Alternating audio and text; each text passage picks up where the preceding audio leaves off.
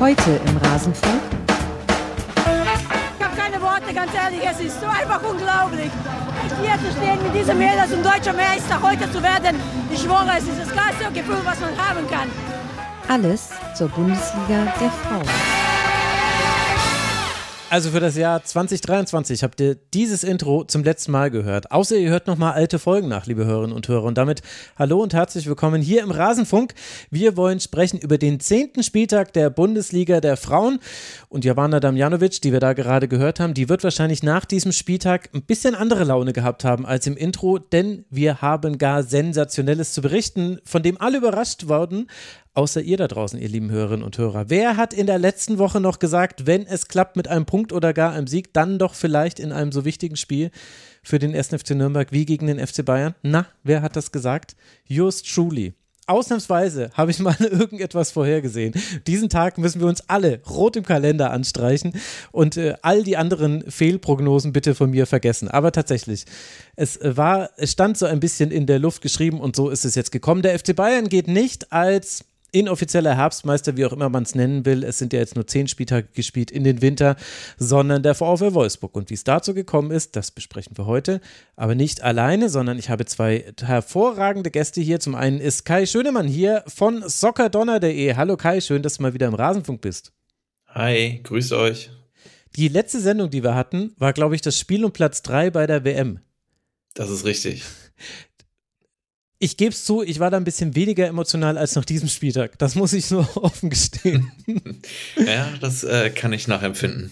Ja, es ist doch so einiges passiert und dementsprechend bin ich froh, dass wir nicht zu zweit sind, sondern sogar zu dritt. Alina Ruprecht ist noch hier. Hallo, Alina. Hallo. Du warst in Nürnberg, darfst gleich noch ausführlich äh, davon erzählen. Hast du dich von dem Trip schon erholt? Ja, klar, ist ja nicht so weit von München aus. Das ist allerdings wahr. Das, das stimmt. Je nach Verkehrsmittel. Auch nicht so daran von einer Auswärtsfahrt. Das stimmt. Deswegen nennt man es ja auch Derby. Also, wir besprechen gleich den zehnten Spieltag. Vorher aber noch der Hinweis: Wie alles ist äh, der Rasenfunk, also auch diese Sendung hier, die ist allein von euch finanziert, liebe Hörerinnen und Hörer. Wir sind Paywall, Werbe und Sponsoren frei. Wir finanzieren uns ausschließlich über euch. Auf rasenfunk.de/slash supportersclub könnt ihr uns unterstützen und inzwischen geht das auch via PayPal und Kreditkarte. Also Google Pay, Apple Pay ist jetzt alles mit dabei. Das könnt ihr jetzt ganz direkt machen. Wird natürlich alles in den Shownotes verlinkt. rasenfunk.de/slash supportersclub Supporters Club. Aber wer auf rasen.de geht und rechts oben den Unterstützen-Button sieht, der findet es vielleicht auch ohne direkte URL. Danke für euren Support in diesem Jahr. Ganz, ganz fantastisch. Und das finanziert ja auch hier so eine Coverage des Frauenfußballs unter anderem. Wir machen ja vieles. Deswegen vielen Dank an alle, die das getan haben. Und jetzt gehen wir diesen Spieltag mal durch und wir müssen natürlich bei der Sensation beginnen, weil nichts Geringeres ist es. Wir sprechen im Sport oft davon, aber wenn der Aufsteiger, der erste FC Nürnberg, im ersten Bundesliga-Duell gegen den FC Bayern in der Frauenbundesliga überhaupt dann einen Punkt holt und das vielleicht auch gar nicht so unverdient, nach einem frühen 0 zu 1 durch Lea Schüller in der 11. Minute, kann Medina Desic sich in die Geschichtsbücher des Clubs eintragen. In der 72. Minute verwandelt sie einen Strafstoß und dieses Spiel endet mit einem 1 zu 1 und der FC Bayern lässt damit zum wiederholten Male Punkte liegen. Das ist jetzt schon das dritte Unentschieden in dieser Saison. Alina, wie ist es dazu gekommen? Ja, wie ist es dazu gekommen? Ich glaube, das haben sich viele Menschen nach diesem Spiel gefragt, ob es in der Form erwartbar war. Ich weiß es nicht, du hast es ja vorher gesehen, Max. Aber ich glaube, viele hatten mit anderen Ergebnissen gerechnet. Und ich glaube, das ist gerade so das große Fragezeichen, was über den FC Bayern Frauen schwebt. Warum geht nichts in der Offensive zusammen? Warum sind in vielen der letzten Spiele Tore von Verteidigerinnen gefallen? Und wieso ist einfach die Offensive nicht so gut abgestimmt? Die individuelle Qualität ist ja da, das ist ja gar keine Frage, aber sie, man bringt das einfach als Kollektiv zurzeit nicht auf den Platz. Und es mag viele Gründe haben. Das Team sieht unglaublich erschöpft aus. Also ich glaube, die Winterpause kommt jetzt genau richtig. Und so geht es auch anderen Teams. Das ist ganz klar. Das sieht man ja. Aber diesen einen Grund, woran es lag, ich weiß es nicht. Ich habe es mich auch gefragt. Die Spielerinnen werden es auch gefragt haben. Aber ähm, es sind, man hat es ja auch gesehen, es waren so viele Torschüsse. Ich glaube, 5 zu 3 Torschüsse und ähm, 24 Chancen, Torchancen. Und wenn man dann daraus nichts macht, dann ist da schon ein grundlegendes Problem und das muss dann einfach analysiert werden und ich hoffe, da nimmt man sich im Winter viel Zeit, um das durchzugehen und das dann auch nächstes Jahr besser zu machen. Hm. Also es ist wahrscheinlich ja eine Kombination aus Dingen, also diese fehlende Torgefahr, das konnte man schon zuletzt in ein paar Spielen sehen und auch bei dem Spiel wieder deutlich zu sehen, ein Flankenfokus und die Flanken, die kamen aber nicht gut in der Partie, das muss man wirklich sagen. Also ich habe die Zahlen jetzt entgegen meiner sonstigen Art gar nicht direkt rausgesucht. Ah, 10 von 34, das ist sogar noch eine halbwegs okaye Quote, aber was jetzt zählt, ist quasi, wie viel, wie gefährlich waren dann die Abschlüsse, die man daraus erzielt hat. Man kommt nicht umhin, Kai, du hast ja das Spiel sicherlich auch mitverfolgt, das Gefühl zu haben, wir merken vielleicht, da werden wir bei Wolfsburg vielleicht auch noch drüber sprechen, eine sehr, sehr lange Saison, auch an solchen Spielen, plus ja noch Verletzungen. Magdalena Eriksson bricht sich den Fuß im Champions League-Spiel gegen Ajax, wo Bayern auch schon so ein bisschen die Dynamik in manchen Szenen gefehlt hat. Jetzt äh, in dieser Partie äh, gab es auch wieder ähm, muskuläre Probleme. Immerhin war Hader zurück im Kader, konnte auch ein bisschen spielen. Dafür hat Bühl äh, muskulär mit einer Verletzung gefehlt, also schon vor dem Spiel war das klar. Abnutzungserscheinungen ist, glaube ich, so das, das Wort, was man dafür verwenden könnte. Es ist einfach eine sehr lange Saison.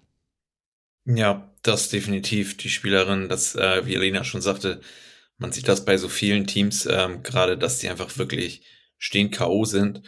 Und, ähm, und die Häufigkeit der Verletzungen zeigt das ja auch ein Stück weit, dass die Spielerinnen diese Pause notwendig haben. Definitiv. Und es wird nur leider nicht weniger. Ich glaube, ähm, Ende Januar geht's ja dann schon wieder weiter. Mhm. Ähm, also die Pause ist nicht lang genug, glaube ich, um, um sich ausreichend zu erholen. Und am Ende ähm, könnte ich mir vorstellen, dass sogar ein bisschen die Kaderbreite eines Clubs entscheidet darüber, wie gut sie am Ende abschneidet. Und Bayern hat halt gerade echt das Pech, dass unfassbar viele Spieler verletzt sind. Hm. Ja, ja, wir werden sehen, äh, wie, wie das dann im Januar weitergeht. Da mag man gerade noch gar nicht denken, genauso wenig wie jetzt ans Rückspiel gegen Ajax. Das muss ja jetzt auch noch gespielt werden nach diesem Unentschieden, das sich wie eine Niederlage angefühlt hat. Zudem aber ja Alina einmal die Bayern gehört haben, die ihre Dominanz nicht aufs Feld gebracht haben oder zumindest nicht in Torgefahr ummunzen konnten, die aber auch das Spiel aus der Hand genommen bekommen haben, würde ich fast mal formulieren. Also Anfang der zweiten Hälfte hatte der Club eine richtig, richtig starke Phase, hat unheimlich viele Bälle gewonnen. Wie hat dir denn der 1. FC Nürnberg gefallen? Sehr, sehr gut, gerade auch in der Defensive. Die haben alles reingeschmissen, was sie hatten. Die waren mit Leidenschaft auf dem Platz. Das, da waren zwei verschiedene Mannschaften, also natürlich zwei verschiedene Mannschaften, aber auch in dem Sinne, wie sie an das Spiel rangegangen sind. Mhm. Bei Nürnberg war so ein großer Kampfgeist und bei Bayern, da hat einfach auch so der Team Spirit gefehlt. Da war, da war wenig da und bei Nürnberg war es dann einfach so komplett, ein kompletter Kontrast. Ähm, gerade also wie gesagt die Defensive. Ich fand auch, dass sie ja wie gesagt du hattest ja auch gerade gesagt diese diese Drangphase am Anfang von der zweiten Hälfte. Das war auch schon sehr sehr eindrücklich, weil ich war im Auswärtsblock. Wir waren in der ähm, linken Ecke, wenn man aufs Spielfeld schaut.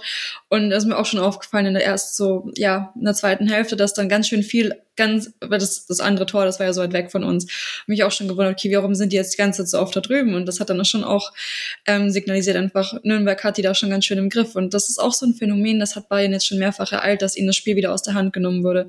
Man mhm. denke nun mal an das, ähm, an das ähm, Champions League Spiel gegen AS Roma, wo man 2-0 geführt hat und dann noch mit dem 2-2 geendet hat. Also ähm, sie schaffen es auch nicht, Bayern das Spiel wirklich jetzt fix unter Kontrolle zu halten über die 90 Minuten. Und dann kommt es natürlich zur Situation, zu solchen Situationen wie jetzt mit dem Strafstoß, dass man sich das Spiel dann aus der Hand nehmen lässt, aber auch keine, keine passende Lösung findet. Und ich fand, dass Nürnberg da einfach konsequenter war, die besseren Lösungen im Spiel gefunden hat, besser zusammengespielt hat, ähm, viele verschiedene Ansätze gebracht hat. Sie waren irgendwie flexibler im Spiel. Bei Bayern ging, wie gesagt, viel über die Flanken und das war einfach irgendwann sehr, sehr vorausschaubar. Und ich finde, Nürnberg hat sehr, sehr viel gut gemacht.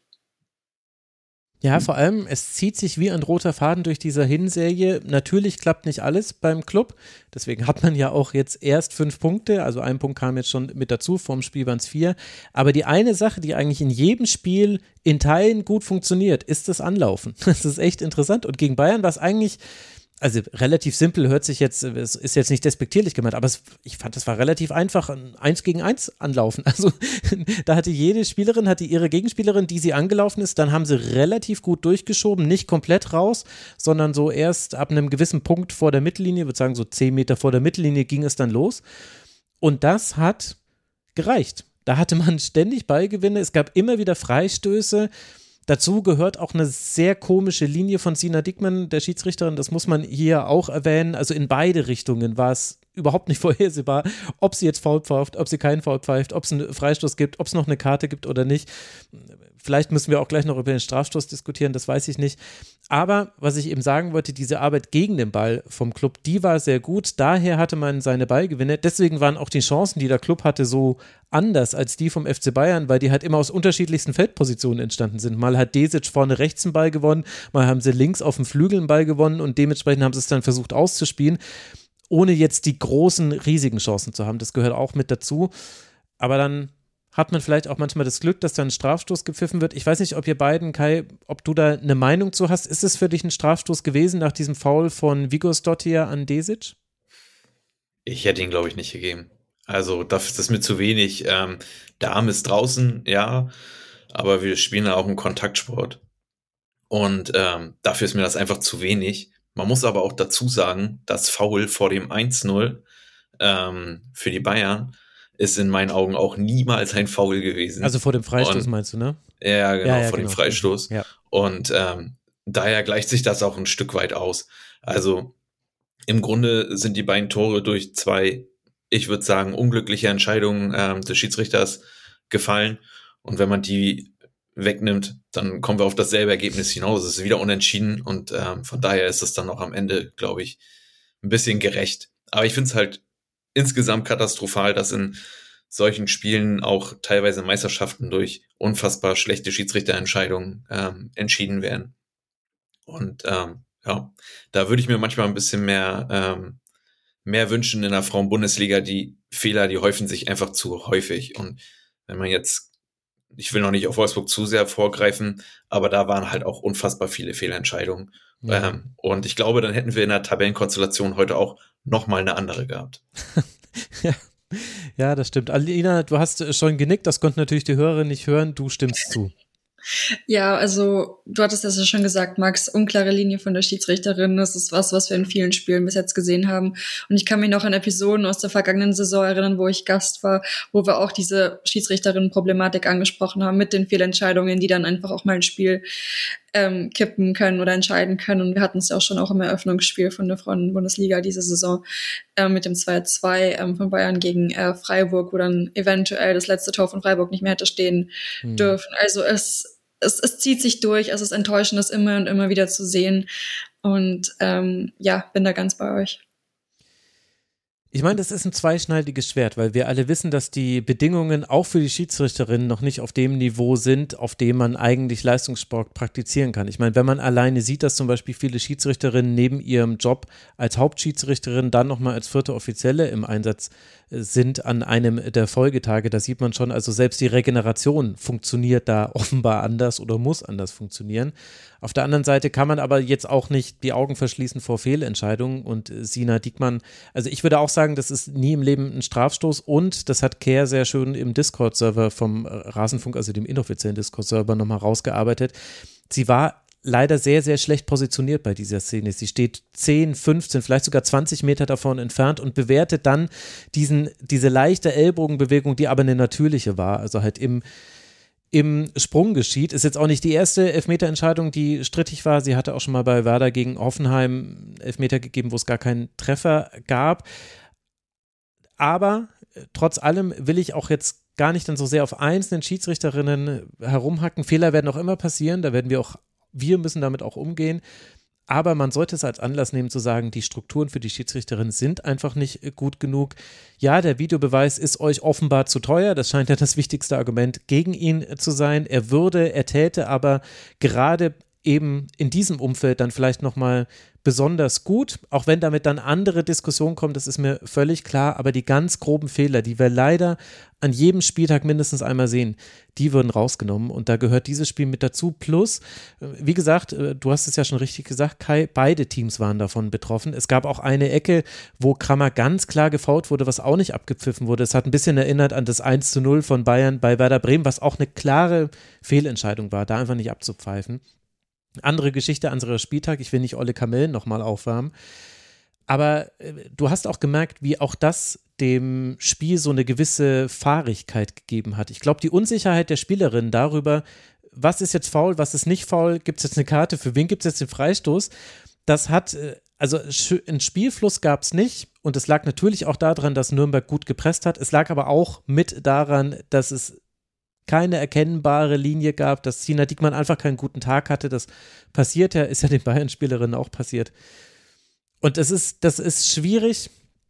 Auf der anderen Seite muss man sagen, hätte Bayern eine seiner großen Chancen in der Schlussphase noch genutzt, dann hätten wir vielleicht über zehn Minuten Nachspielzeit geredet, die man zwar auch geben konnte, weil es gab sehr, sehr viele Unterbrechungen, sehr viele Verletzungsunterbrechungen auch, aber äh, da hätten die Clubfans zu Recht, glaube ich, gesagt, boah, zehn Minuten muss das jetzt wirklich sein, wenn wir nicht, wir haben doch hier nicht mal einen Videobeweis, wo kommen die zehn Minuten her? Also Bayern hatte die Möglichkeiten, hat hinten raus auch nochmal richtig große Chancen gehabt, die hat man nicht genutzt. Pernille Harder zum Beispiel hätte das perfekte Comeback feiern können. Also ich will jetzt damit quasi sagen, sportlich ist dieses Ergebnis völlig okay. Die Begleitumstände kann man diskutieren, wenn man möchte. Habe ich da noch irgendwas übersehen in meinem Monolog, Alina? Nein, du hast es wie immer sehr, sehr gut zusammengefasst. genau, das wollte ich jetzt. Fishing for Compliments. Nee, ich muss aber noch ein paar Nürnbergerinnen loben. Also bei, bei Bayern, äh, da muss man vielleicht noch sagen, es wurde rotiert nach dem Ajax-Spiel äh, und vor allem die Passschärfe ist das Problem. Also äh, der Aufbau des FC Bayern ist sehr behäbig und äh, ein bisschen fehlt ihnen auch die Torgefahr aus der zweiten Reihe. Also es ist schon auffällig, dass Georgia Stanway zum Beispiel seltener zum Torerfolg sowieso, aber auch zu großen Chancen kommt. Und das war, wenn wir uns zurückerinnern, was hat in der letzten Saison in engen Spielen oft für den Unterschied, den Unterschied gemacht. Das waren dann tatsächlich solche Szenen. Aber dass es nicht dazu kam, hatte, glaube ich, auch mit einigen äh, Nürnbergerinnen äh, zu tun, die einfach fantastisch gespielt haben. Das Pressing habe ich schon angesprochen, aber zum Beispiel Melissa Steck, die hatte neun von zehn Duelle hat die gewonnen. muss ich nicht mehr zu sagen. Ähm, es wurden zehn Schüsse, zehn der 24 Schüsse des FC Bayern wurden geblockt im Strafraum. Äh, vier davon hat allein Jessica May geblockt. Die hatte auch noch sechs Clearances, drei Interceptions, vier Tacklings. Also es gab einzelne Spielerinnen, ähm, die, die wirklich über sich hinausgewachsen sind. Das muss man so sagen. Medina Desic in vorderster Front auch. Auch die Art und Weise, wie sie diesen Strafstoß verwandelt. Georgia Stanway noch extrem unfair, muss man auch sagen. Bearbeitet noch mit dem Stollen den Elfmeterpunkt, sieht dafür völlig zu Recht die gelbe Karte. Medina Desic lässt sich davon überhaupt nicht beeindrucken, ballert das Ding einfach da unten rein. Der Elfmeter hatte einen Post-Shot Expected Goals Wert von 0,99. Also obwohl der Maler groß sogar noch ein bisschen dran war, die Wahrscheinlichkeit, dass sie ihn halten hätte können, war sehr, sehr gering. Also der Club hat sich das wirklich auf vielen, vielen Ebenen mit einer tollen Leistung verdient, dieses 1 zu 1 und kann jetzt eben mit fünf Punkten in die Winterpause gehen. Ein Punkt ist man hinter Leipzig. Und damit ist noch alles drin. Unten drin Leipzig, Nürnberg, Duisburg. Das sind die drei Teams, die unten drin hängen. Danach gibt es eine kleine Lücke zum ersten FC Köln. Darüber werden wir gleich sprechen. Die große Frage dann nach dem 1 zu 1 des FC Bayern war, würde der VfL Wolfsburg diese Chance nutzen und vorbeiziehen an den Bayern. Dafür brauchte es einen Sieg im Heimspiel gegen Werder Bremen. Und das haben wir doch schon mal dieses Jahr im DFB-Pokal gesehen. Da war das eine sehr, sehr klare Geschichte. Diesmal nicht. Es war eine zähe Angelegenheit aus Sicht des VfL Wolfsburg. Äh, Werder Bremen ohne Lina Hauseke, die sich die fünfte gelbe Karte geholt hat, tritt in einer Viererkette an. 4-4-2 spielt man gegen den Ball. Relativ äh, konservativ in dem Sinne, also ab dem Mittelfeld wird gepresst, das Zentrum bleibt sehr dicht, man verschiebt quasi im Block rein und raus. Es gibt jetzt nicht so die Spielerinnen, die sich zwischen die Ketten locken lassen. Und man muss sagen, das funktioniert ganz fantastisch. Und sehr, sehr lange hält Werder dieses Spiel bei 0 zu 0 und hätte vielleicht sogar 1 zu 0 führen können. Da wird, glaube ich, gleich kein noch mal ein paar Worte zu verlieren, so wie ich seinen Kommentar vorhin verstanden habe. Und ganz lange bleibt es eben bei diesem torlosen Unentschieden, bis dann in der 83. Minute das Tor für Wolfsburg doch noch fällt. Und wie fällt es? Natürlich durch eine Flanke, die sich über die bis dahin eigentlich ziemlich gute Catalina Perez ins Tor senkt. Also ein absolutes Kacktor, sagen wir es wie es ist. Der hätte nie aufs Tor kommen sollen, der hätte nie ins Tor gehen sollen. So gewinnt der VfL dieses Spiel mit 1 zu 0 und Werder kann sich eben nicht belohnen für eine sehr, sehr gute Leistung. Kai, was ist zu diesem Spiel zu sagen? Ja, du hast das schon mal insgesamt sehr gut zusammengefasst. Ähm, ich glaube, Wolfsburg war ähnlich wie die Bayern ähm, stark überrascht, wie druckvoll ähm, Bremen quasi angelaufen ist. Damit sind die anfangs ja gar nicht zurechtgekommen. und, äh, und haben dann ja auch unfassbar viele Fehler gemacht. Ähm, ich glaube, Camilla Küber war das in der zweiten Halbzeit, die sich dann irgendwann auch mal lautstark über ihre Offensivleute beschwert hat. Ähm, die waren so krass zugestellt. Also die Verteidiger hatten gar nicht die Möglichkeit, denen irgendwelche Bälle zuzuspielen, weil entweder wurden sie sofort unter Druck gesetzt oder der ganze Offensivbereich war so zugestellt, dass sie dazu ähm, keiner wirklichen Chance hätten kommen können. Und ähm, ja, am Ende, also das Tor ist natürlich ähm, maximal unglücklich für, für Werder, ähm, wenn man da so ein Kacktor empfängt, weil ich glaube, Catalina Perez wäre so mein absoluter Favorite gewesen für die Spielerin des Spieltags. Die hat da Riesenparaden hingehauen, hm. unfassbar wichtige Dinger ähm, abgelenkt oder auch äh, festgehalten. Und dann kriegt die so ein Tor, das ist ähm, super, super unglücklich, definitiv. Und ähm, ja, man muss aber dazu sagen, in der ersten Halbzeit ähm, geht Werder eigentlich 1 zu 0 in Führung. Also ich weiß bis jetzt noch immer nicht, ähm, warum dieses Tor nicht zählt, weil für mich war das kein Foul von Sophie Weidauer und dann muss man ganz klar sagen, ähm, geht Werder 1 in Führung und ich glaube, das Spiel gewinnt Wolfsburg dann nicht mehr. Mhm. Ja, gut, ich meine, das ist natürlich viel konjunktiv. Also für die Hörenden, die die äh, Szene nicht gesehen haben, es war eine Flanke von rechts, die reinkam und dann hat äh, Camilla Küver, die übrigens die verletzte Kathi Hendrich ersetzen musste, die hat sich im Spiel verletzt, die schiebt dann Sophie Weidauer Dauer auf Marina Hegering und so kommt dann Hegering zu Fall und das bewertet hat Katrin Rafalski als Foul von Weidauer, pfeift deshalb ab und deswegen ist dann der Kopfball, der dahinter dann gerade ins Tor gesetzt wurde, der zählt nicht. Glaubt, müssen wir nicht drum rumreden, Kai, klare Fehlentscheidung. Ja, absolut. Also, ähm, wenn es dann zu keinem Tor kommen würde, ähm, dann muss, es, muss man eigentlich sogar über einen Elfmeter äh, für Werder Bremen nachdenken, weil mhm. das Foul geht erstmal an Sophie Weidauer und sie hat gar nicht die Chance, überhaupt noch an den Ball richtig zu kommen. Also, ja, unglücklich. Ja, Leider sehr, sehr unglücklich für die Bremerin. Ist es. Ja, auch für Katrin Rafalski. Ich meine, die äh, will das ja auch nicht äh, falsch entscheiden. Das hat sie eben einfach falsch bewertet. Werder hatte noch eine große Chance. Das war es dann allerdings auch schon mit der Offensive von Werder. Und Michel Ulbrich köpft eine Ecke an dem Pfosten. Das hätte auch schon das 1 zu 0 sein können. Ja, und dann lief der VfL an. Also ich habe so ein bisschen das Pressing schon beschrieben. Du hast ja auch schon beschrieben, wie, wie unangenehm das für Wolfsburg zu bespielen war. Trotzdem gab es ja auch diese Phase, in der man das Gefühl hat, okay, jetzt so langsam kommt Wolfsburg in einen Rhythmus, aber es gab sehr, sehr wenige klare Chancen. Also hier und da mal ein Distanzschuss, mal von Hagel, mal von Pop, die kamen aber alle relativ zentral. Einer ging mal knapp drüber, da musste dann Perez gar nicht mit ran. Warum tut sich deiner Meinung nach der VfL immer noch so schwer gegen tiefstehende Gegner? Hm, ich glaube, wir haben da erstmal eingangs auf jeden Fall das Problem, dass die Spielerinnen alle überspielt sind. Ähm, also denen fehlt einfach auch die Kraft. Wolfsburg fehlt auch in der Offensive zum Beispiel eine Jonsdott, die, die ähm, die ganze Saison schon nicht da ist. Ähm, und dadurch, und auch eine Rebecca Blomqvist, darf man auch nicht vergessen, die ist ja auch noch raus.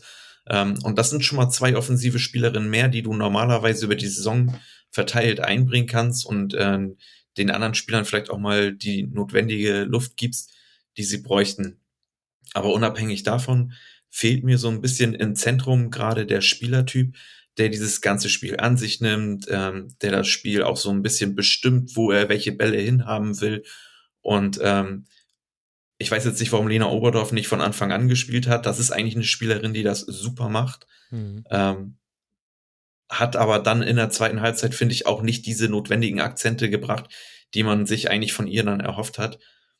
Ich glaube, aktuell ähm, auf Bayern-Seite wie auf Wolfsburg-Seite haben wir einfach das Problem, ähm, dass die Spieler überspielt sind und denen einfach maximal dann auch die Ideen fehlen, ähm, solche Gegner zu bespielen. Und äh, ich glaube, Nürnberg hat es halt perfekt genutzt. Und ähm, Bremen ist es leider nicht ganz geglückt, aber ja, können sich leider auch nichts von kaufen, aber normalerweise hätten sie einen Punkt hier heute verdient. Doch, mhm. definitiv.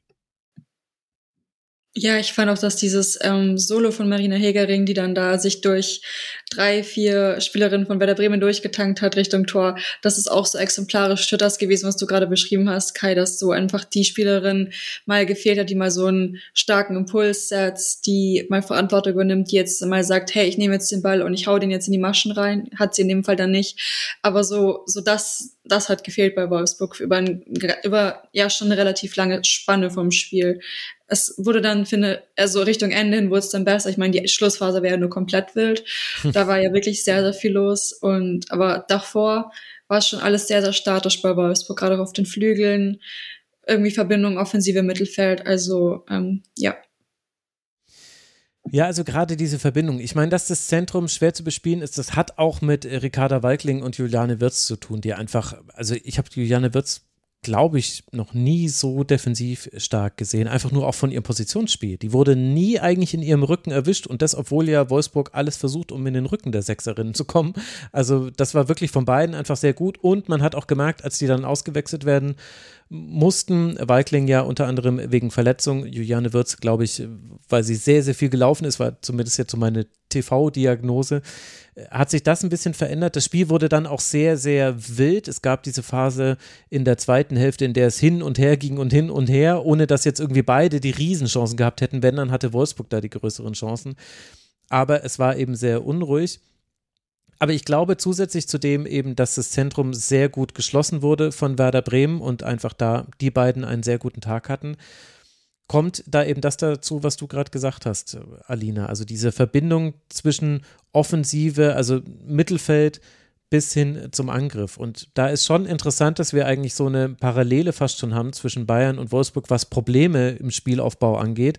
Es ist sehr flügellastig und zwar nicht in dem Sinne, dass man auch mal eine Verlagerung spielt, sondern es ist relativ früh zu erkennen, wohin der, also über welchen Flügel der Angriff eigentlich geht. Man kommt dann vom Flügel zwar an die Grundlinie, man kommt auch manchmal hinter die Kette, aber man hat dann immer dieselbe Art Hereingabe. Bayern flankt noch ein bisschen anders als Wolfsburg, also Bayern flankt meistens hoch und um die Gegenspielerin außen rum. Wolfsburg hat schon öfter mal noch den Rückpass in den äh, Rückraum des Strafraums mit drin. Da stand aber Werder Bremen mit acht Spielerinnen Minimum in fast jeder Situation. Also Werder war einfach saudiszipliniert, das muss man halt sagen. Und dann ist es schwierig. Und dann hast du hin und wieder mal einen Abpraller, der dann vorm 16er dann zu einem Distanzschuss führt. Oder du hast eben mal eine Oberdorf oder eine Hegering, die in diesen Raum reindribbeln kann, wenn der ganze Block von Bremen tief steht und eben nicht rechtzeitig wieder rausrückt, was ja nicht immer möglich ist, auch von der Konstellation her. Dann kommst du da mal hin. Aber du kommst da quasi nicht aus dem laufenden Spiel hin. Und du schaffst es schon gar nicht, das, was eigentlich ja möglich sein müsste. Eine Jule Brandt hat auf dem Flügel den, den Ball und dann entweder dribbelt sie oder sie passt den Ball in den Halbraum, vom Halbraum wird er verlagert und dann auf der anderen Seite geht es weiter. Da muss eben Werder die ganze Zeit seitlich verschieben und es öffnen sich Räume. Diese, diese Art des Angriffes, die auf jeden Fall im Repertoire des VfL ist. Es gibt es quasi nicht, dass diese Spielerinnen das nicht können sollten. Das ist gerade nicht da. Und das ist wirklich interessant. Und dann hat es Werder sehr, sehr gut gemacht, finde ich, in dem Spiel und hätte sich definitiv den Punkt verdient. Bin ich der gleichen Meinung wie ihr. Aber das ist eine, ein Manko im Wolfsburger Spiel, was man jetzt sogar in den guten Spielen zuletzt, also seit der Bayern-Niederlage, haben sie ja sehr, sehr gute Ergebnisse erzielt. Aber selbst da konnte man das immer wieder wahrnehmen. Und auch hier muss man ja feststellen, das Tor fällt. Also das war ja, das war ja nicht mal Antonia Halverkamps, die es jetzt schon so oft gemacht hat, dass wir wissen, ach, die macht es mit Absicht, dass die von der aus dieser Position aufs Tor schießt. Nee, nee, es war, es war einfach nur eine Flanke und ein äh, Fehler von Paris. Und das ist schon, ja, also wir haben es ja schon oft gesehen, deswegen ist es jetzt nicht mehr so ganz überraschend. Aber erstaunlich, dass Tommy Stroh da das jetzt mit trotz all der Vorbereitungszeit nicht bekommt, Regler zu verstellen. Und ich weiß nicht, Kai, wie kritisch man da mit dem VfL sein muss. Denn auf dem Papier hat Wolfsburg das geschafft, was man sich vorgenommen hat. Nach der Niederlage hat Ralf Kellermann gesagt, okay, jetzt muss alles gewonnen werden bis zum Winter. Und siehe da, es wurde alles gewonnen bis zum Winter.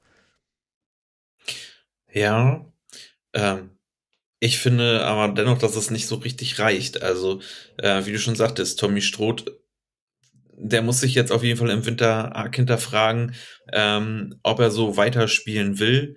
Ähm, dann garantiere ich, dass die nicht Deutscher Meister werden. Also, da bin ich mir hundertprozentig sicher. Ähm, weil sie spätestens in den wichtigen Spielen gegen Hoffenheim, gegen Frankfurt und gegen Bayern äh, wirklich vor Herausforderungen stehen. Mir fehlt so ein bisschen ähm, bei ihm die, also die Idee, auch mal andere Systeme zu spielen. Und eigentlich hat Wolfsburg im Gegensatz zu Bayern und Frankfurt ja gerade nicht diese Doppelbelastung mit der Champions League.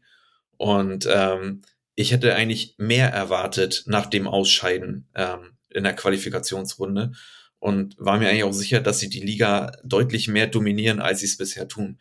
Und ich kann mir auch vorstellen, dass der Ralf Kellermann ähm, jetzt in der pa die Pause nutzen wird, um auch mit dem Tommy Stroth nochmal ein bisschen intensiver das Ganze auszutauschen. Ob das denn auch wirklich so die Idee ist, die Wolfsburg verfolgt für die nächste Zukunft. Ähm, ja, bin, bin grundsätzlich sehr, ähm, sehr gespannt drauf, was da noch passiert. Ja, und vor allem, weil die Frage, glaube ich, tatsächlich in dem Fall mal eine philosophische ist, also eine spielphilosophische. Es geht jetzt, glaube ich, nicht konkret erstmal um Training und wahrscheinlich dann auch nicht um die Doppelbelastung, dass er gerade noch seinen Fußballlehrer macht. Das ist viel für Trainer, das haben schon viele Trainer im laufenden Betrieb gemacht, aber das ist sehr, sehr fordernd, weil man immer am Anfang der Woche eigentlich nicht da ist für, die, für das Team und dann meistens erst am Donnerstag zurückkommt und bis dahin müssen eben die Co-TrainerInnen dann das Training leiten. Das ist sehr viel. Aber ich glaube tatsächlich, es geht um die Frage, wie würdest du denn gerne Fußball spielen lassen, wenn jetzt alle Spielerinnen fit wären, wenn wir in einer guten Phase hätten, wenn wir einen Lauf hätten? Und ich dachte eigentlich, dass äh, Tommy Stroth ein stärkerer Verfechter des Positionsspiels wäre. Zumindest habe ich bisher seinen Fußball so interpretiert.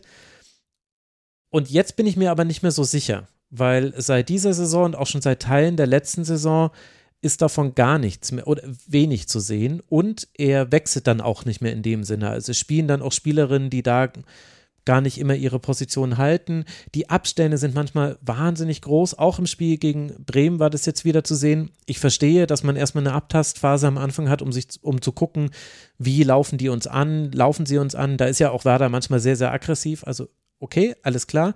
Aber dann nach zehn Minuten hast du gesehen, okay, wir kriegen den Druck erst ab der Mittellinie. Sie stehen da mit zwei Spielerinnen, dahinter sind zwei Viererketten.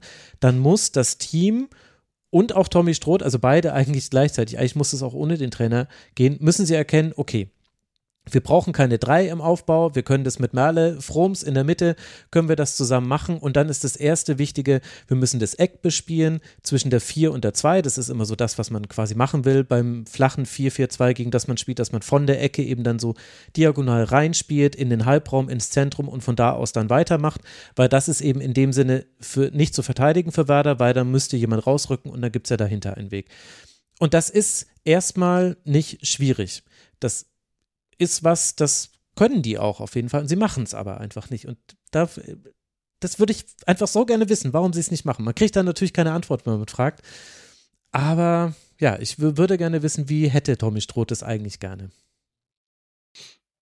Ja, ähm, das wüsste ich auch gerne. Mir fällt immer wieder noch auf, dass, ähm, dass das Spiel sehr darauf aus ist, ähm, Alex Pop in Szene zu setzen ähm, und gar nicht die die Klasse, die sie eigentlich in der Offensiv haben, ähm, in der Breite auch zu nutzen. Ähm, klar, Jule Brandt scheint nach dem Wechsel bisher immer noch nicht so richtig in Wolfsburg angekommen zu sein. Aber wir haben da eine Eva Payon, ich glaube, das ist mit einer der besten Stürmerinnen Europas, ähm, die gefühlt nicht mehr richtig in Szene gesetzt wird, weil alles nur noch über Alex Pop kommen muss.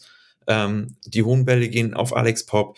Ähm, die Steckbälle werden eher auf Alex Pop gespielt als auf Pajor. Da gab es heute auch ein, zwei Situationen, ja, wo ich es einfach nicht verstanden habe, dass man, ähm, warum man nicht den Weg einfach mal über, über sie spielt. Ähm, eine Vivian Endemann ist ja eigentlich in Wolfsburg schon ähm, eine wirkliche Verstärkung geworden. Und auch sie wird, wenn sie da ist, wenig in Szene gesetzt. Das ist oftmals einfach sehr viel ähm, Zufallsprodukt. Und ich glaube, so ein Stück weit weg sollte man auch davon kommen, irgendwie alles über Alex zu machen, sondern vielleicht auch mal wirklich die Offensive in der Breite vernünftig zu nutzen. Ja, und vielleicht muss dann Svenja Hut doch wieder auf dem Flügel. Das habe ich mir in dem Spiel wieder gedacht. Es ist total interessant zu sehen. Also ich selber habe ja hier noch gelobt, dass sie auf der Zehnerposition oft dann quasi raus auf dem Flügel mit Pajor ist. Und das war dann wirklich eigentlich so, äh, das war dann zusammen mit Nuria in den, also Nuria Rabano in den, in den guten Spielen jetzt, äh, war das so ein Dreieck des Todes. Da konnte keine Gegnerin so richtig was dagegen machen, wenn die drei auf dem Flügel sich dann im 3 gegen 3 oder 3 gegen 2 irgendwie durchgespielt haben. Aber ihre, ihre Hauptqualität eben, die Qualität ihrer Flanken auch zum Beispiel, die fehlt. Und bei Jule Brandt zum Beispiel sieht man, Jule Brandt hat ja inzwischen ganz oft einen guten ersten Kontakt. Also das ist total interessant, wie die quasi aus einer stehenden Haltung mit dann einem Hackentrick, mit einer Drehung in eine sehr dynamische Bewegung kommt, die auch wirklich für viele Spielerinnen schon ein Problem ist. Die hat dann oft einen Meter Platz schon zu ihrer Gegenspielerin, einfach nur, weil sie ganz schnell diese Bewegung ausführen konnte. Aber das, was danach kommt, äh, ich weiß gar nicht, wie oft ich jetzt auch in diesem Spiel dann gesehen habe, dass sie den Kopf hochnimmt und guckt, okay, wo kann ich den Ball hinspielen? Achso, ich kann den nur hinten zur Außenverteidigerin. Na gut, das war es ja nicht wert. Und dann, äh, dann pitcht sie ihn so kraftlos äh, zu ihrer Mitspielerin, einfach weil es quasi keine interessante Anschlussoption für sie gab. Und ein bisschen liegt das auch an ihr. Manchmal macht sie nämlich diese Bewegung quasi unvorbereitet. Also im 1 gegen 2 zum Beispiel macht sie es manchmal, was nicht so viel Sinn ergibt. Aber manchmal, finde ich, fehlt ihr da auch einfach die Unterstützung. Einfach die Spielerinnen, die dann in ihrer Nähe sind und die ja genau wissen, ja, jetzt gleich wird sie wieder einen ihrer Moves machen machen und entweder geht sie dann an die Grundlinie oder sie dreht auf und dann könnte ich doch anspielbar sein hier im Halbraum. Also es, es ist viel Stückwerk bei Wolfsburg gerade. Naja, wir reden über die aktuellen Herbstmeisterin. Hat man es gemerkt? Vielleicht nicht. Ich weiß es nicht. Vielleicht waren wir auch zu kritisch, aber es ist definitiv korrekt zu sagen, dieser Sieg, er war im Entstehen glücklich, in der Summe natürlich dann konsequent. Allerdings muss man auch an Werder Bremen ein großes Kompliment verteilen. Die haben sehr, sehr gut sehr, sehr gut gespielt. Und gerade Catalina Perez, die einfach mal wieder dran war, hat Thomas Horsch vor dem Spiel gesagt. Er hat auch darauf hingewiesen, dass Peng im Pokal gegen Wolfsburg gespielt hat und Perez jetzt eben in der Liga dran durfte. Es ist wirklich schade, dass sie ihre eigentlich fast komplett gute Leistung, sie hatte einmal so ein Problem bei einem Aufsetzer im Strafraum, aber ansonsten hat sie super gespielt, hat ein, einen Ball von Oberdorf übergegriffen, obwohl sie am Boden lag. Das habe ich, glaube ich, noch nie gesehen. Das war, das war, eine absolut fantastische Parade. Sehr, sehr schade, dass sie auf diese Art und Weise dieses Spiel dann entscheidet für die Gegnerin. Aber auch das ist eben dann Fußball. Wolfsburg also jetzt 25 Punkte, Bayern 24 Punkte, Bremen steht bei 13 Punkten, hat damit 8 Punkte Vorsprung auf den Relegationsplatz. Also das sieht alles ganz fantastisch aus stellt sich die Frage, wer liegt jetzt hinter Wolfsburg und Bayern? Und das bleibt, ist und bleibt Eintracht Frankfurt und das unter anderem deshalb, weil man einen sehr souveränen Sieg einfahren konnte, nachdem es ja in der Champions League gegen Benfica knapp nicht gereicht hat. 0 zu 1 hat man dort verloren ging es jetzt gegen den SC Freiburg auswärts besser. Baba Dunst in der 23. Minute, Alina Axtmann mit einem kuriosen Eigentor, bei dem Laura Freigang eine Gespenstermitspielerin gesehen hat. Sie wollte nach innen liegen, da, da war aber keiner und Axtmann fälscht dann den Ball ins eigene Tor ab. Also das war äh, wir haben schon eine Reihe von Kaktoren an diesem Spieltag gesehen, so muss man es äh, deutlich sagen. Lisanne Gräve dann in der 66. und Nicole Anjomi in der 70. machen mit einem Doppelschlag einen 4 zu 0 Auswärtssieg sicher für Eintracht Frankfurt. Kai, du hast dieses Spiel auch gesehen. Wie hat dir denn, lass mal mit der Eintracht beginnen, wie hat dir denn der andere deutsche Champions League-Teilnehmer gefallen? Ja, sehr, sehr gut. Ich finde, äh, Frankfurt hat äh, Freiburg wenig Möglichkeiten gelassen ähm, sich überhaupt in, ins Spiel zurechtzufinden. Und ähm, ja, ich glaube sogar in der Höhe mehr als verdient ähm, sich den Sieg geholt. Ich muss, muss ein bisschen eher über, über Freiburg reden, weil äh, Freiburg mir einfach ähm, viel zu wenig aktuell gefällt. Also von Freiburg hätte ich vor der Saison deutlich mehr erwartet. Und also da war ja, also offensiv in meinen Augen ähm, keine Kreativität, kein, kein wirklicher Wille, irgendwie die Frankfurter auch mal ähm, in Verlegenheit zu bringen. Und äh, hinten unfassbar löchrig gewesen in diesem mhm. Spiel. Ähm, ich glaube, bei der Laura Freigangs Tor, ähm, die hat irgendwo geschrieben gehabt, äh, sinngemäß, ähm, aus der schlechtmöglichsten Option das Maximale rausgeholt. ähm, und, und das zeigt das auch so ein, so ein Stück weit, dass äh, Freiburg da ähm, aktuell ja ähm, denen auch nicht wirklich was entgegenzusetzen hatte. Und Frankfurt hat das halt hervorragend genutzt und sich auch, glaube ich, so ein bisschen den Frust ähm, vom, vom letzten Champions League-Spiel nochmal von der Seele geschossen. Hm. Ja, ach, Freiburg. Ähm, was fängt man mit Freiburg an? Ich fange mal mit der Defensive an, weil das ist einfach, die Defensive ist weiter schlecht. Also das ist, ich weiß gar nicht, wie oft ich das jetzt schon betont habe in dieser Hinrunde. Inzwischen hat man die drittschlechteste Abwehr dieser Liga und das ist kein Zufall. Und auch, dass man hier vier Gegentreffer passiert, kassiert, ist kein Zufall. Freiburg, ähm, ich meine, verpflichten jetzt fast nur Offensivspielerinnen im Winter. Viel Erfolg damit. Ich hoffe, da tut sich noch was auf Transfermarkt. Ich kann nur dabei bleiben. Also Borggräfe sieht bei 0-4 wieder nicht gut aus. Das heißt, äh, Torhüterinnenposition immer noch nicht optimal besetzt, muss man leider so sagen. Zumindest Stand jetzt. Strafraumverteidigung. Ich habe nach dem Spiel darüber nachgedacht, ob das vielleicht sogar die schlechteste Strafraumverteidigung in der Liga ist, weil so Teams wie Leipzig und Duisburg, die wissen wenigstens, was Sache ist. Also die machen zwar auch Fehler im Strafraum, aber wenn sie keinen Fehler machen, dann hauen die den Ball 30 Meter raus, weil die halt einfach wissen, okay, es geht jetzt einfach nur darum, Alarm, Alarm, Alarm, der Ball muss weg und dann kommt so eine Vanessa Fürst und die haut einfach im Spiel achtmal den Ball bis an die Mittellinie zurück und sagt, okay, gut, jetzt können wir mal alle kurz durchschnaufen und rausrücken. Und bei Freiburg merke ich einfach dieses Level an Aufmerksamkeit nicht. Nicht in jeder Situation und nicht bei jeder Spielerin, aber immer mal wieder. Und das ist einfach nicht gut genug. Und was mir dann in dem Spiel auch noch aufgefallen ist, und das gehört auch noch ein bisschen zur Defensive mit dazu, Freiburg hatte ja eine Zeit lang mal ein ganz gutes Pressing. Ihre guten Spiele, unter anderem gegen Hoffenheim zum Beispiel in der Vorsaison, die hatten oft damit zu tun, auch gegen Eintracht Frankfurt übrigens, äh, dass sie hoch gepresst haben, dass sie gut gepresst haben.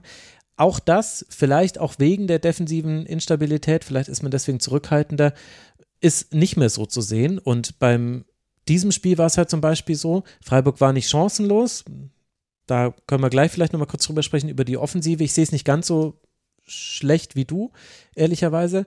Aber was wirklich frappierend war, war Stand von 0 zu 2 zu Hause. Frankfurt hat den Ball und Freiburg bekommt null Druck auf Frankfurt. Also wirklich gar keinen. Und Frankfurt kann ganz in Ruhe den Ball sich, sich sich zupassen, weil man auch in der numerischen Überzahl im 3 gegen 2 aufgebaut hat, oft, weil eine der, äh, der Spielerinnen oft quasi ein bisschen tiefer stand als die andere Außenverteidigerin und Freiburg eben im 4-4-2 gegen den Ball stand, die meiste Zeit. Später hat man dann umgestellt. Und das ist eine Gesamtkombination aus Problemen, wo ich gar nicht weiß, wo man ansetzen muss. Also ich glaube ehrlich gesagt, zum Beispiel Spielerinnen-Zukäufe wären tatsächlich jetzt ein Mittel, weil so aktuell funktioniert es nicht und es funktioniert auch mit Fünferkette nicht. Das haben wir ja auch schon gesehen. Alina, du hast dazu eine Meinung. Ja, definitiv auch das, was du mit der Defensive angesprochen hast. Das sind ja auch alles Dinge, die haben sich schon letzte Saison so angedeutet. Man denke an das, an die 8-2-Klatsche gegen Bayern. Aber dann habe ich mich eben auch gewundert, warum im Sommer nicht mehr Verteidigerinnen geholt wurden, um die diese Defensive zu verstärken, weil diese Defensive einfach unglaublich anfällig ist. Sie haben phasenweise wirklich gute Ansätze. Also das Konzept ist schon irgendwie auch deutlich, aber sie fallen einfach zu schnell auseinander in der Defensive und dann ist das ganze Spiel schon gefühlt verloren.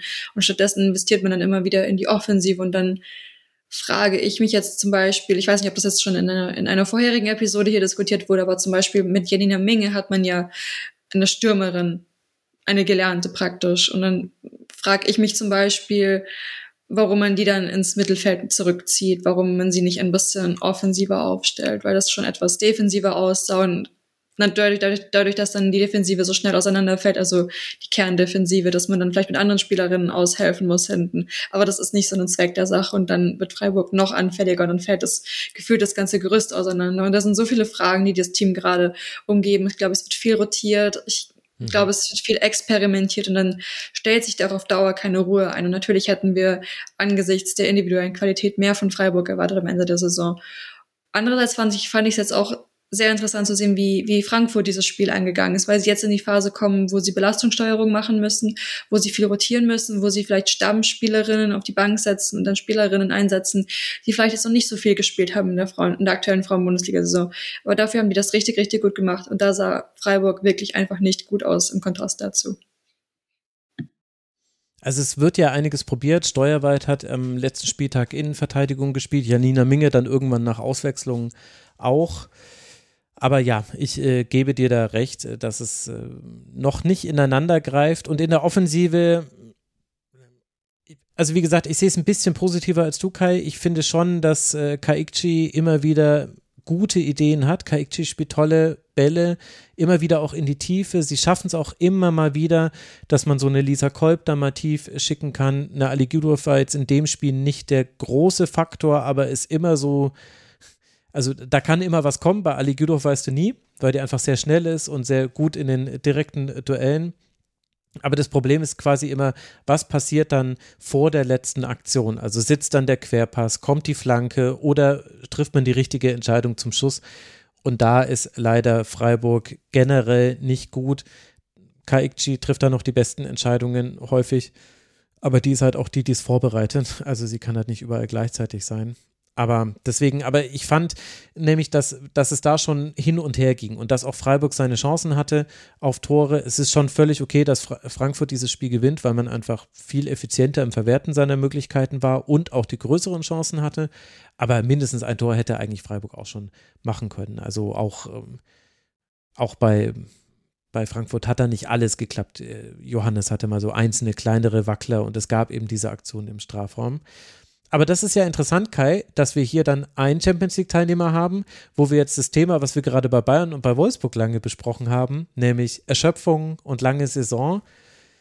Warum müssen wir das bei Frankfurt nicht besprechen? Müssen wir dafür vielleicht aus Benfica-Spiel gucken, um das zu besprechen? Oder wie würdest du das bewerten jetzt vor dem Hintergrund von so einem ja wirklich beeindruckenden 4 zu 0 Sieg? Ja, das äh, kann ich dir so genau natürlich nicht beantworten, weil ich nicht wirklich weiß, ähm, wie, wie Nico Arnautis da äh, die Belastungssteuerung ähm, in, in den Tagen ähm, macht. Ich persönlich bin nicht wirklich überrascht, dass äh, Frankfurt das so gut hinkriegt, weil sie, ich glaube, ähm, kaderqualitätstechnisch ähm, einen Riesenschritt gemacht haben in dieser Saison. Nicole Anjumi ähm, spielt eine Saison, glaube ich, die im ganzen Leben noch nicht gespielt. Also die ist so bockstark. Ähm, und ein bisschen untergehen tut mir auch immer die äh, Lara Praschnika, ähm, die so ein bisschen im Schatten von, von Laura Freigang ähm, sich bewegt. Die Truppe insgesamt hat eine so krasse Qualität und ich glaube, dass äh, Frankfurt über kurz oder lang auch ähm, ähm, deutlich mehr Druck auf die beiden oberen Teams noch ausüben kann. Ähm, wenn, wenn sie die Qualität am Ende ähm, der Saison auch halten können. Ähm, ja, grundsätzlich muss man einfach sagen, dass Frankfurt das scheinbar aktuell besser macht als äh, Bayern und Wolfsburg. Ja, also Prasnika, volle Zustimmung, also Zustimmung zu allem, was du gesagt hast, aber Prasnika, dieser Pass vor dem 1 zu 0 ist einfach fantastisch. Flach durch den Strafraum, genau da, wo er hinkommen muss. Auch, dass sie das überhaupt gesehen hat, sehr, sehr, sehr gut. Und äh, auch äh, Barbara Dunst hat mir wieder sehr, sehr gut gefallen. Laura Freigang auch. Laura Freigang, die sieht man ja nicht immer in allen Phasen des Spiels und es gelingt ja auch immer nicht alles. Aber was sie sich wirklich bewahrt hat, ist eine Dynamik in ihren Aktionen. Also Laura Freigang hast du nicht angesehen, wie lang jetzt diese Saison war. Und das ist schon erstaunlich. Und dann klappen auch die Rotations, ja, Experimente ist mir jetzt zu viel, aber die Rotationsversuche. Also äh, Archie Götsch äh, zum Beispiel ähm, debütiert als Linksverteidigerin, war jetzt nicht alles perfekt, aber es war auch kein großes Problem. Sarah Dorsun hat ein fantastisches Spiel gemacht, zusammen mit Sophia Kleinherne. Lisanne Gräve, nicht nur, dass sie das Tor macht, sondern macht auch so ein gutes Spiel. Shakira Martinez ist ja eine der Spielerinnen, die du vielleicht gemeint hast, Alina, die bisher noch gar nicht so viel Minuten bekommen haben, aber jetzt in dem Spiel spielen macht ja auch äh, dann, nee, macht nicht das 1 zu 0. Warum hatte ich im Kopf, dass sie das 1 zu 0 macht? Das habe ich mir einfach falsch gemerkt. Aber sie hatte, glaube ich, eine sehr große Chance. Wahrscheinlich kommt es äh, daher aus meinem Kopf heraus. Also, Frankfurt sehr rund. Ich bin ehrlich gesagt auch noch nicht zu 100% von der SGE überzeugt, weil das Spiel war jetzt sehr souverän. Gegen Benfica sehr, sehr wenig gezeigt und ich fand, in der Saison gab es auch schon so hin und wieder Spiele, wo Frankfurt sehr passive Phasen drin hatte und manchmal kommen die eben also du kannst dieses 4-4-2, diese Raute, die kannst du ja über die Flügel sehr gut bespielen. Und manchmal werden dann die Außenverteidigerinnen von Frankfurt so sehr mit Defensivaufgaben überhäuft, dass sie es nicht mehr schaffen, nach vorne zu schieben und gar nicht mehr in allen Umschaltsituationen auch im höchsten Tempo mitmachen. Und das braucht Eintracht Frankfurt. Frankfurt braucht auf jeden Fall die Außenverteidigerinnen, die richtig nach vorne gehen, damit man eben Überzahlen bilden kann, damit man Unterstützung hat für die Dribblingversuche, wo ja auch mal ein Ball verloren geht. Also ich bin gespannt auf die Rückrunde, aber es war auf jeden Fall ein, ein toller Sieg, der für Freiburg natürlich auch in der Höhe sehr wehtut. Hab's ja schon gesagt, drittschlechteste Abwehr hat Freiburg. Man hat jetzt zwölf Punkte im Breisgau, sieben Punkte Vorsprung sind es auf dem Abstiegsplatz und für Eintracht Frankfurt ist diese Hinserie, also sie ist ja noch nicht fertig. Es gibt jetzt noch das Rückspiel gegen Benfica am 21.12. in Frankfurt. Extrem wichtiges Spiel natürlich aufgrund der Gruppenkonstellation. Aber ansonsten, jetzt auch unabhängig vom Verlauf dieses Spiels, steht die SGE fantastisch da. Dritter Tabellenplatz, drei Punkte Vorsprung und das im Jahr mit Doppelbelastung. Also sehr, sehr gut. Da kann man doch nicht motzen ist die Frage, ob Hoffenheim motzen möchte. Also vielleicht jetzt nicht nach diesem Spieltag, denn da konnte man dranbleiben an Eintracht Frankfurt. Hoffenheim hatte es zu Hause mit Rasenballsport Leipzig zu tun und konnte dieses Spiel gewinnen. Und wie sind die Tore dazu gefallen? Das ist relativ schnell erzählt. Also Jana Feldkamp tritt einen ruhenden Ball und Marta Casalla, die köpft den dann rein oder macht den direkt rein. Und so fallen sowohl in der 6. Minute als auch in der 62. Minute zwei Tore. Spiel scheint entschieden, aber dann kann Lydia Andrade in der 82. Minute verkürzen und tatsächlich hinten raus bekommt Starke nochmal in der Nachspielzeit die Chance aufs 2 zu 2, aber es sollte nicht sein. Rasenballsport verliert dieses Spiel, bleibt damit bei sechs Punkten und Hoffenheim wiederum gewinnt sein letztes Spiel vor der Winterpause und kann damit zumindest Schritt halten mit Frankfurt, auch wenn man das, glaube ich, zum Zeitpunkt des Spieles noch nicht wusste. Ich bin mir gerade über die Abfolge der Spiele nicht mehr ganz so sicher. Nee, doch, man wusste es schon, dass man damit Schritt hält. Kai, wie haben dir denn beide Teams hier gefallen? Ja, Hoffenheim bis zur 75. weitestgehend sehr gut. Ähm, denn sie haben das Spiel beherrscht, das muss man ganz klar so sagen. Äh, sich viele Chancen erspielt ich glaube, den größten Kritikpunkt, den sich Hoffenheim an diesem Spieltag oder die zwei größten äh, Punkte ähm, sind zum einen ähm, die Chancenverwertung, dass man die Chancen, die man hatte, dann einfach auch zu wenig genutzt hat. Ähm, und zum anderen, ähm, was ja auch ein Stück weit daraus resultiert, ist, dass man es wieder verpasst hat, ähm, vorzeitig den Deckel drauf zu machen auf diesem ähm, Ergebnis. Und hinten heraus kriegst du dann plötzlich ähm, richtig Druck. Und ich finde, das hat Leipzig dann auch richtig gemacht, also richtig gut gemacht. Ähm, zu merken, okay, hier geht ja scheinbar dann doch was. Mhm. Kommen dann auch ein bisschen glücklich, finde ich, äh, weil Fudala den ersten Ball ja eigentlich schon ähm, sehr schwach abschließt, ähm, kriegt sie den ja nochmal wieder und ihn dann ähm, nochmal, ich glaube, mit, mit einem rechten Fuß spielt sie ihn dann rein, also ja beidfüßig, mhm. genau. ähm, mit dem rechten nochmal rein und, und findet Lydia Andrade und dann merkst du richtig, Hoffenheim fängt an zu schwimmen und das war dann wieder so ein bisschen das Resultat. Deckel nicht drauf gemacht. Ähm, und Sandra Starke muss den halt machen. Also tut mir leid. Also äh, wenn du da unten stehst und du willst punkten, ähm, so wie Nürnberg jetzt gegen Bayern, ähm, dann musst du den halt machen. Und ähm, nur so wirst du dich da aus diesem diesen Abstiegskampf ähm, rausbewegen können. Ja, das für Leipzig wieder dann super unglücklich, aber über das gesamte Spiel gesehen geht der Sieg für Hoffenheim schon mal absolut in Ordnung. Hm. Also diese letzte Aktion der 92. Minute, das war ein Freistoß und den köpft dann eine Hoffenheimerin äh, Sandra Starke vor den Fuß und sie trifft einfach den Ball nicht richtig im Strafraum bei diesem Abschluss. Ja, um mal kurz bei Leipzig zu bleiben, also die Reaktion war auf jeden Fall gut.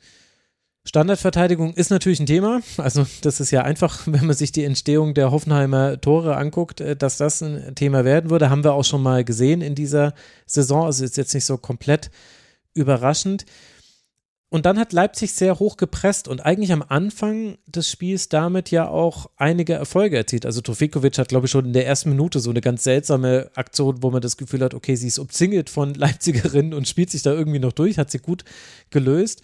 Aber wie hat dir denn dieser Ansatz von Leipzig äh, gefallen? Ähm, ja, wie, wie, gesagt, also ähm, man, man, merkt schon langsam, ähm, dass Leipzig äh, realisiert hat, wo sie jetzt auch ähm, angekommen sind und sie nehmen die Bundesliga auch, finde ich, besser an als in den ersten Spielen. Ich meine, jeder hat von Leipzig in dieser Saison mehr erwartet. Also wir haben sie alle irgendwie zwischen zwischen sieben und fünf irgendwo gesehen, ähm, weil der Kader halt auch eine, eine gewisse Qualität mit sich bringt. Und aktuell machen sie es halt gut. Es ist halt immer noch so, also wie du schon sagtest, Standardzuteilung. Ähm, aber am 1-0 fand ich es absolut fatal. Also wirklich. Ja, also das also war das, schlecht. Also das 1-0 musst du, also das musst du wirklich gnadenlos aufarbeiten. Also das war wirklich grausam. Beim 2-0 ähm, kommen zwei Leipzigerinnen nicht ähm, an den Ball und Kassala kann dann einköpfen. Ähm, aber grundsätzlich die Spielidee hinter Saban Usun, die gefällt mir. Man merkt immer mehr, ähm, dass Leipzig da auch ein, ein Stück weit sich verändert hat und, und auch verbessert hat. Und ich bin mir ziemlich sicher, dass sie mit der Spielweise in der Rückrunde auch die notwendigen Punkte holen werden, weil die Qualität in diesem Team, die ist ja auf jeden Fall da. Ja, ich bin da noch so ein bisschen zwiegespalten. Die, ich würde dir zustimmen, dass die Qualität da ist.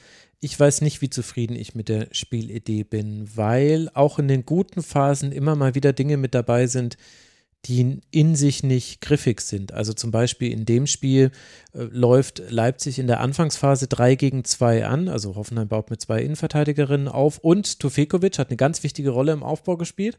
Und wenn du da mit drei anläufst, ja, dann muss halt eine dann die Torhüterin anlaufen und zwar am besten in einem Winkel, weil du ihr dann quasi den Pass nur in eine Richtung ermöglicht. Du lenkst quasi damit den Spielaufbau und das haben sie gar nicht gemacht. Also Jannis war das, glaube ich, die hat einmal richtig abgedreht, weil sie sich gedacht hat, ach so, nee, die Torhüterin will ich jetzt aber nicht anlaufen. Und dann dachte ich mir, hm, komisch. Also das muss eigentlich schon sitzen vorher. Also Nürnberg läuft besser an, um es jetzt mal so zu sagen. Die Nürnberg zieht seinen Plan immer durch und da sind dann solche komischen Fehler nicht mit drin.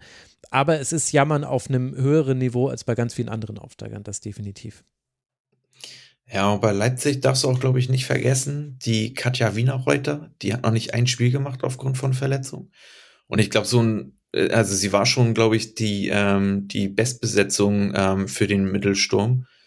Und die fehlt, glaube ich, denen einfach auch noch. Und äh, ich weiß gar nicht, wie ihr Status da aktuell ist, ähm, ob sie jetzt zur Rückrunde dann endlich einsteigt. Aber ich glaube, da kommt noch ein bisschen was von Leipzig. Ich, die würde ich noch nicht zu sehr abschreiben. Ja, das wäre schon gut. Bei acht Toren nach sechs Spielen hoffe ich doch sehr darauf, dass da noch ein bisschen was kommt. Auch in der Verteidigung muss da noch einiges kommen, haben wir ja schon angesprochen. Unter anderem bei Standards hat man das gesehen. Und wie würdest du dann jetzt vor dem Hintergrund dieses Spiels, was Hoffenheim ja gewonnen hat, aber wo siehst du die TSG aktuell stehen? Die finde ich nämlich auch irgendwie schwer einzuordnen.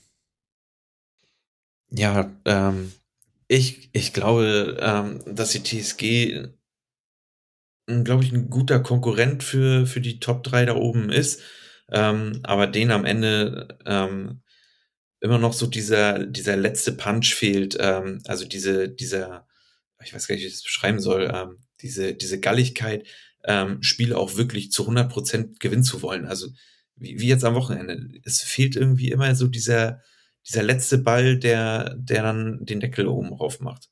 Und ja, ich, äh, Stefan Lech macht super Arbeit, finde ich. Die hat er schon in Wolfsburg nachgewiesen. Ich finde, auch aus Hoffenheim macht er gerade sehr, sehr viel, aber vielleicht reicht die Kaderqualität aktuell noch nicht, um ähm, wieder zurück in die Champions League zu kommen. Ja, bei Stefan Lerch ähm, ist man natürlich schwer, Ferndiagnosen zu stellen. Ich finde, da gibt es schon Fragen, die sich stellen. Also zum Beispiel fand ich es interessant, dass man in derselben Startaufstellung wie im Spiel gegen Frankfurt jetzt äh, gestartet ist bei Hoffenheim. Und ich fand das Frankfurter Spiel, das habe ich ja in der letzten Folge ja ausführlich erklärt, ich fand das nicht so gut wie Stefan Lerch. Und ich finde den Hinweis auf das Jugend, also das junge Alter einiger Spielerinnen schon richtig und das ist natürlich wahr aber das Spiel mit Ball war gegen Eintracht Frankfurt überhaupt nicht gut. Und das war jetzt ein bisschen besser. Es hat auch nicht immer geglänzt. Also es ist immer noch so, dass man diesen guten Spielaufbau, den man zum Teil mal über die Mitte des Feldes hatte. Es gab eine Phase unter Nadine Reuser unter anderem, da war das Pressing sehr gut, aber auch das Aufbauspiel war ganz oft über die Sechserin. Das war dann Fabienne Dongus oft und manchmal auch, jetzt habe ich es gerade vergessen, wer es in der letzten Saison war. War das Vanessa Diem? Bin mir gerade nicht ganz sicher. Aber auf jeden Fall, da hat man oft über die Sechserin tatsächlich aufgebaut, von der Innenverteidigerin auf die Sechserin, also hinter die erste Pressinglinie und dann aufgedreht und von da dann alle Optionen gehabt. Jetzt ist es wieder ganz klassisch Außenverte äh, Innenverteidigerin auf Außenverteidigerin und von da geht es dann nach vorne. Und das klappt dann schon auch. Also du hast ja auch gute Spielerinnen. Ich meine, Hickersberger Füller ist, glaube ich, nach einer Minute oder nach zwei Minuten schon wieder durch und kann nach innen flanken. Die kannst du halt immer tief schicken. Äh, Paulina Krumbiegel hat sich ein irre physisches Duell mit äh, Lydia Andrade geliefert. Da hat sie in beide Richtungen ordentlich gekracht, aber sie hatte so auch einzelne ganz gute Momente, war aber auch sehr, sehr beschäftigt und hat deswegen der Offensive manchmal gefehlt. Sarai Linder diesmal ein bisschen unauffälliger, aber ich bin, ja, ich bin von Hoffenheim noch nicht so ganz überzeugt. Ich finde, Hoffenheim fehlt die Basis für das eigene Spiel oft noch. Und das, was du jetzt ja richtigerweise sagst, dass man so Spiele nicht zumacht, das trifft auf dieses Spiel auch zu, hat aber vielleicht auch damit zu tun, dass man sich, also ich weiß nicht, ich habe natürlich heute wieder vier der Spiele, glaube ich, im Real Life geguckt. Da ver vergisst man manchmal Sachen, aber ich kann mich jetzt auch nicht an die krassen großen Chancen erinnern, gerade von Hoffenheim oder vergesse ich da jetzt gerade irgendwas ganz Wichtiges. Man hatte halt viel den Ball und so einige Halbchancen. 1,2 ja, also so eine. So eine, so eine richtige, hundertprozentige, wisst ihr jetzt auch nicht. Ich weiß nur noch, die Hickelsberger Füller war, das war in der ersten Halbzeit, mhm. äh, die Szene, ich glaube, die hast du eben gerade beschrieben, wo sie auf die Jill Jansens spielt. Ja, genau. Ähm, und, und die nicht so wirklich Druck in den Ball kriegt. Ähm, also an die Szene erinnere ich mich auf jeden Fall noch ganz doll. Und ich meine, Nicole Biller hatte in der zweiten Halbzeit auch noch mal eine, ähm, eine Chance. Ja, die auch sehr zentral, glaube ich, abgeschlossen wurde. Ja, war nicht ganz so sicher. Genau, also es gab einen Schuss aus spitzem Winkel und dann eben das, was zentral abgeschlossen wurde. Aber nach Expected Goals war quasi die größte Chance dieser Schuss in der 83. Minute tatsächlich. Das war nach einem Schuss von Krumbiegel, konnte dann Nicole Biller aus spitzem Winkel schießen, ähm, aber Elvira Herzog hat da gehalten. Ich meine, will jetzt auch nicht auf die einzelnen Schüsse runterbrechen, aber ja, also ich bin gespannt, wie Hoffenheim aus der Winterpause dann zurückkommt, weil ich sehe da schon noch viele viele offene Fragen, die beantwortet werden müssen. Ähm, ja. Aber vielleicht muss man es dann auch nicht größer machen. Hoffenheim 17 Punkte, Leipzig 6 Punkte und so gehen die beiden in die Winterpause. Wisst ihr eigentlich, wer nach Expected Goals die zweitbeste Abwehr der Liga hat? Es ist jetzt ein bisschen einfacher, weil ihr wisst schon, welches Spiel kommt. Und die Hörerinnen und Hörer, wenn sie schnell sind, sehen sie noch die Kapitelmarke. Es ist die SGS Essen noch vor Wolfsburg. Die SGS Essen hat nach Expected Goals allowed erst 7,6 Gegentore, also 8 äh, dann aufgerundet, zugelassen. Bayern 4,4, Wolfsburg 8,1, Eintracht Frankfurt 8,6, dann übrigens auch schon Werder Bremen mit 9,1. Es ist natürlich nur ein statistischer Wert und man muss da auch sehr vorsichtig sein. Aber ich glaube, er steht schon für eine defensive Qualität der SGS Essen, die man jetzt dann auch im Spiel gesehen hat gegen den ersten FC Köln, denn das endet mit 1 zu 0 und zwar für die SGS. Ostermeier erzielt das 1 zu 0 in der 27. Minute und dann, ja, speaking of Teams, die den berühmten Sack nicht zumachen, macht die SGS den Sack nicht zu, vergibt ihre Chancen und was soll ich sagen, Kai, hinten raus gibt es wieder ein paar Chancen für Köln, wenn auch nicht ganz so große, aber in dem Spiel gelingt es, so wie es Hoffenheim ja auch gegen Leipzig gelungen ist. Essen gewinnt dieses Spiel mit 1 zu 0 und steht ganz fantastisch da, nämlich punktgleich mit Hoffenheim, drei Punkte hinter dem Champions League Platz. Was macht denn Essen so viel besser als viele andere Teams, deiner Meinung nach? Aktuell gefühlt alles. Also da, da stimmt äh, die Einstellung, da, ähm, da stimmt, finde ich, äh, die, die gesamte Spielphilosophie vom Hügner, der weiß, dass er wenig äh, Material hat und daraus holt er wirklich das absolute Maximum raus. Die sind für mich die größte, größte Überraschung in dieser Saison. Also das kann man wirklich so sagen. Die haben eine super Achse sich entwickelt. Ähm, hinten mit der Sophia Winkler eine, eine klasse Torhüterin, die das muss man ja auch mal ein bisschen lobenswerterweise sagen. Ähm, äh, gegen, gegen Köln genau in den richtigen Momenten ähm, genau wusste, wie sie die Zeit von der Uhr noch nehmen musste, weil sie gemerkt hat, also wir werden hier nicht noch eins machen, sondern eher eins kassieren. Ähm, du hast mit der Beke Sterner hast du eine, eine super talentierte Verteidigerin, äh, Laura Pux genauso. Dann im ähm, zentralen Mittelfeld Natascha Kowalski, finde ich, die, ähm, also, also die zu halten nach der Saison, das stelle ich mir unfassbar schwer vor. Also Wisst ihr, wo ich die, die gerne sehen würde? Ich würde die so gern bei Eintracht Frankfurt in der Raute sehen. Das könnte oh, so ja. knallen. Das, das, das könnte ich mir gut vorstellen. Ja, also Natascha Kowalski ist, äh, ist der Wahnsinn. Und dann hast du vorne da so ein Kämpfertier wie Ramona Meyer. Und ich, also von der bin ich wirklich absolut begeistert. Also die ist ja so erfrischend. Ich glaube, jede andere Stürmerin hätte an diesem Spieltag den Ball äh, ins Ausgehen lassen und die ackert sich den da noch und, und dann mit der Übersicht auch ähm, auf, auf Lena Ostermeier zum 1-0. Also Essen macht richtig, richtig Spaß und ja, das Einzige, was man an diesem Spieltag sagen muss, sie haben verpasst, den Deckel raufzumachen. Ramona Meyers Tor zum 2, vermeintlichen 2 zu 0, ähm, was ja abseits war, weiß ich nicht, ob das wirklich abseits mhm. war. Das gab keine so richtig gut auflösende Perspektive. Ähm, ich hätte jetzt in der Tendenz gesagt, war kein Abseits, also von mhm. den Bildern, was uns da zur Verfügung gestellt wurde.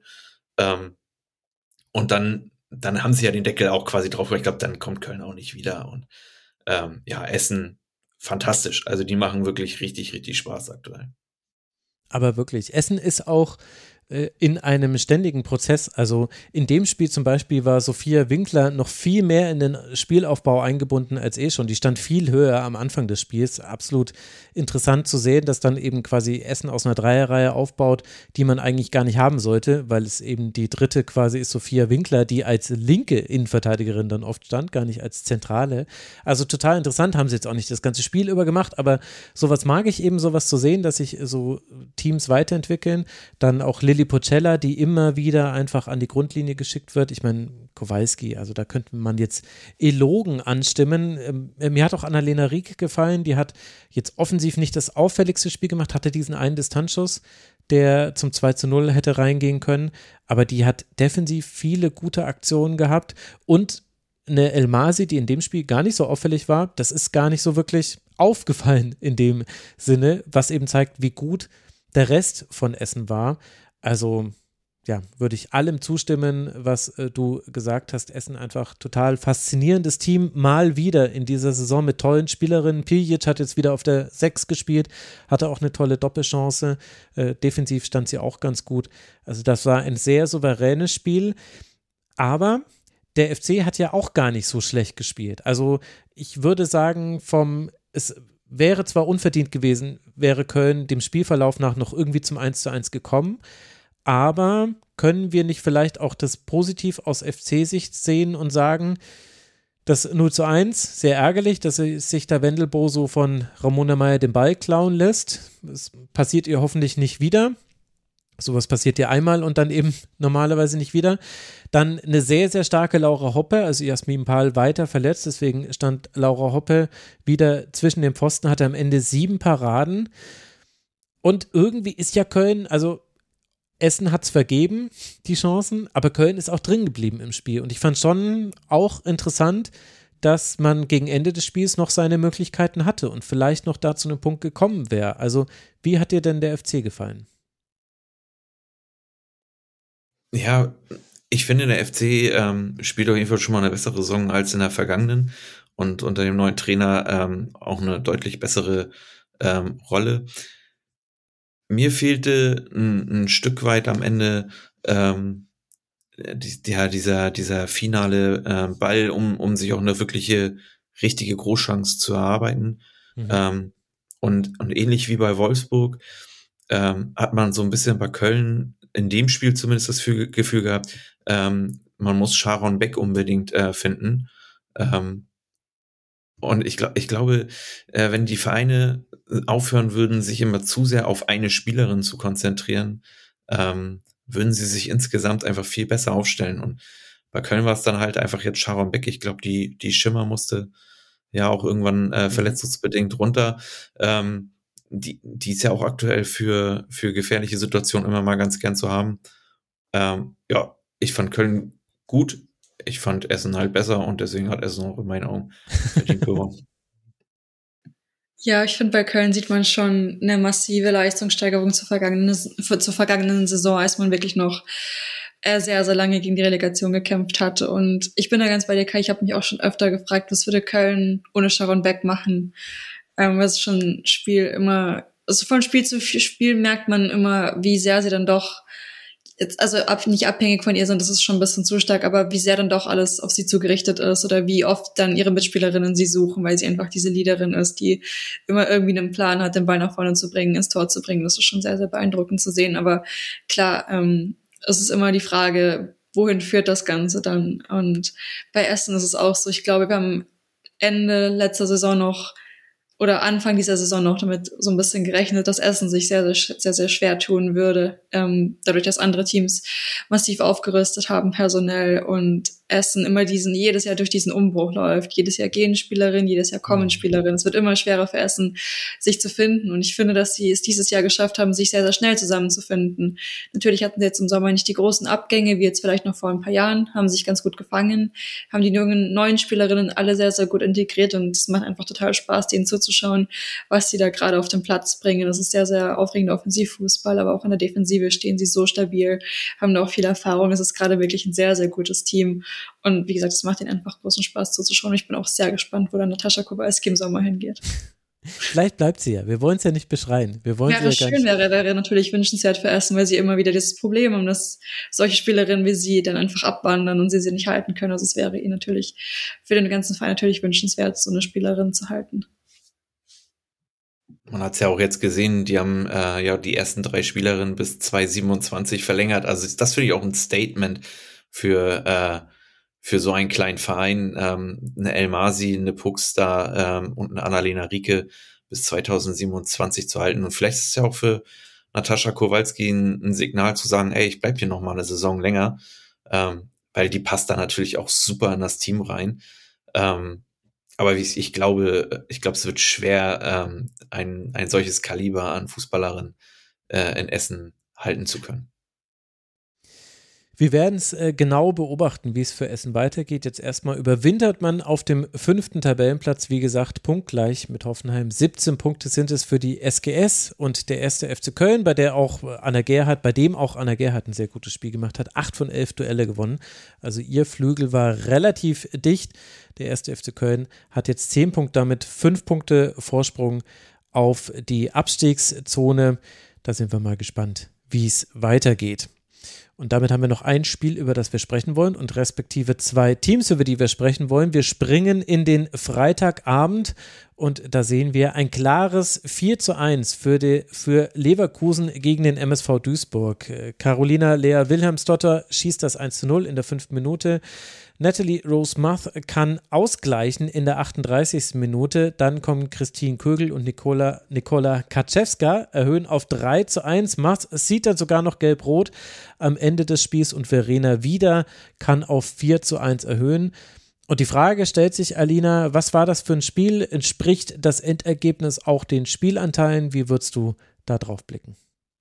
Ja, das ist eine interessante Frage. Natürlich 4-1, es klingt erstmal so, als ob MSV, als ob der MSV wieder untergegangen ist gegen Leverkusen, dass die wieder ihren, ihre mit voller Offensivpower da waren. Aber wie du es schon gerade gesagt hast, ich glaube zur Halbzeit stand es 1-1 oder 1-2. Ich bin mir gerade nicht mehr sicher, aber das hat dann schon auch dafür gesprochen, dass der MSV noch da ist, dass der über lange, lange Zeit gut mit ähm, Leverkusen mithalten konnte und eben nicht so gnadenlos untergegangen ist, wie es jetzt vielleicht das Endergebnis vermuten lassen mag. Ich fand, dass ähm, Duisburg sich da wirklich über, gut, über, über lange Strecken gut, ähm, gut gehalten hat, gut gemacht hat, auch mal offensiv Akzente gesetzt haben. Ich fand das Zusammenspiel bei, bei Duisburg, das lief sehr, sehr gut. Ähm, und aber natürlich auch genauso gut bei Leverkusen und die haben das Spiel ich glaube, sie waren dann doch durch diesen Gegentreffer relativ verunsichert mal eine Zeit lang, aber haben sich dann wieder gut gefangen, kamen sehr, sehr stark aus der Kabine wieder zur zweiten Halbzeit und haben sich dann das Spiel auch nicht mehr aus der Hand nehmen lassen. Aber ich glaube, sie hatten schon noch ihre Mühen, ähm, ja, Duisburg so ein bisschen in den Griff zu bekommen, das Spiel nicht aus der Hand zu geben. Da haben sie vielleicht ein bisschen mit sich gehadert am Anfang Leverkusen, aber ist ja dann gut für sie gegangen. Mhm. Er hätte auch eine andere Richtung gehen können. Ich glaube, ähm, zwei oder eine Minute vorm 2-1 von Leverkusen hat, äh, hat Duisburg eine unfassbar gute Chance. Und ähm, wenn sie die machen, dann gehen die da 2-1 in Führung. Und ich glaube, das hätte die Verunsicherung der Leverkusener ähm, zu dem Zeitpunkt einfach auch nochmal ein Stück weit verstärkt. Und ja, im Gegenzug kriegst du dann selber das 2-1. Und ich glaube, das war dann auch so ein bisschen für Duisburg der Genickbruch in dem Spiel. Ähm, und wieder einmal äh, geht eine Spielerin mit äh, Gelb-Rot vom Feld. Ähm, ja. ist auch äh, sehr unglücklich für Duisburg. Und äh, ich glaube, wo du ja vorhin schon gesagt hast, Freiburg müsste im Winter was tun. Also ähm, ich glaube, wenn Duisburg im Winter nicht massiv was tut, dann äh, wird das ein Abstieg ohne Sieg werden. Das ist ähm, sehr, sehr, sehr, sehr schwach aktuell, finde ich noch, von den Duisburgern in der Gesamtheit. Ja, sechs Tore, 32 Gegentore, das ist jeweils, na, sechs ist nicht das schlechteste. Nürnberg hat fünf erzielte Tore, aber die 32 kassierten Tore, das ist mit weitem Abstand der schlechteste Wert der Liga. Aber trotzdem stimmt es ja, was du gesagt hast. Also, das war ja eigentlich schon irre. Da gab es ja drei Chancen nacheinander für Duisburg. Erst kommt Fürst fast an langen Ball, aber Friedrich deckt sie gerade noch. Dann rettet Repol das 1 zu 1, äh, weil Ostermeier aufs eigene Tor schießt und Repol dann eben super zur Ecke noch pariert. Bei der Ecke fliegt dann Repol, also sie hat gute Aktion, dann schlechte Aktion. Sie fliegt nämlich am Ball vorbei und Günster trifft das leere Tor nicht. Und dann fällt das 1 zu 2 und dann direkt mit der nächsten Aktion, die erwähnenswert ist, das 1 zu 3. Also das war auch denkbar ungünstig für den MSV. Ich, ich meine, es stimmt natürlich, der MSV mit zwei Punkten ist man aktuell abgeschlagen, vier Punkte Rückstand. Ich finde aber, dass in dem Spiel, jetzt jenseits vom Ergebnis, da kann man nicht drum herum diskutieren, dass du halt dann irgendwann auch mal punkten musst. Aber jenseits vom Ergebnis, finde ich, waren da schon gute Möglichkeiten mit dabei. Ich meine, Julia Kappenberger vergibt noch die Großchance auf das 1 zu 1. Ich fand sie aber im Pressing ganz fantastisch. Also die war im Pressing richtig gut gegen den Ball, hat die ganz viele gute Balleroberungen gehabt und die hatte auch so ein Tempo in ihren Pressing-Aktionen, wo du richtig gemerkt hast, wie manchmal die Panik hochkross in den Spielerinnen. Ich meine, Emily Brackstadt, dass die dann ausgewechselt werden musste zur Hälfte, das lag meiner Meinung nach auch daran, wie die einfach im, äh, wie die einfach angelaufen wurde. Günster hatte super Aktionen. Äh, Vanessa Fürst, äh, im, je länger das Spiel wurde, desto weiter vorne hat sie gespielt. Also hätten wir noch zehn Minuten weiter gespielt, dann wäre sie hinter dem Tor gestanden von Friederike Repol. Also ich muss sagen, es war, das Ergebnis ist natürlich sehr, sehr schwer verdaulich für Duisburg-Fans, aber schlecht war Duisburg in dem Spiel nicht. Und die größeren Fragezeichen hätte ich eigentlich eher auf Leverkusener Seite, muss ich sagen, obwohl es nach einem 4 zu 1 Sieg irgendwie paradox ist. Ich weiß nicht, Alina, wie hast du denn den MSV gesehen? Ja, ähnlich wie du. Ähm, es ist natürlich sind sie weiter in der Tabelle abgeschlagen und die Situation mag jetzt ein bisschen hoffnungslos für sie aussehen, aber sie lassen trotzdem nicht nach und das ist auch das, was ich vorhin meinte, das Spiel, oder was auch du meintest, Kai, das Spiel hätte auf jeden Fall noch anders ausgehen können. Duisburg hat sich schon auch Chancen rausgearbeitet. Ich fand ein Stück weit war es überraschend. Ich hatte sie jetzt nicht so stark eingeschätzt gegen Leverkusen, aber das mag eben an der Tabellensituation liegen, dass man sie dann vielleicht einfach unterschätzt. Und dann ist es umso besser zu sehen, dass sie versuchen dagegen zu halten, dass sie versuchen noch irgendwie Punkte zu holen. Ähm, aber dann sieht man einfach, wie gesagt, beim Endergebnis dann, dass sie dann doch unterm Strich einfach chancenlos, nein, nicht chancenlos, aber einfach unterlegen sind einem Team wie Leverkusen.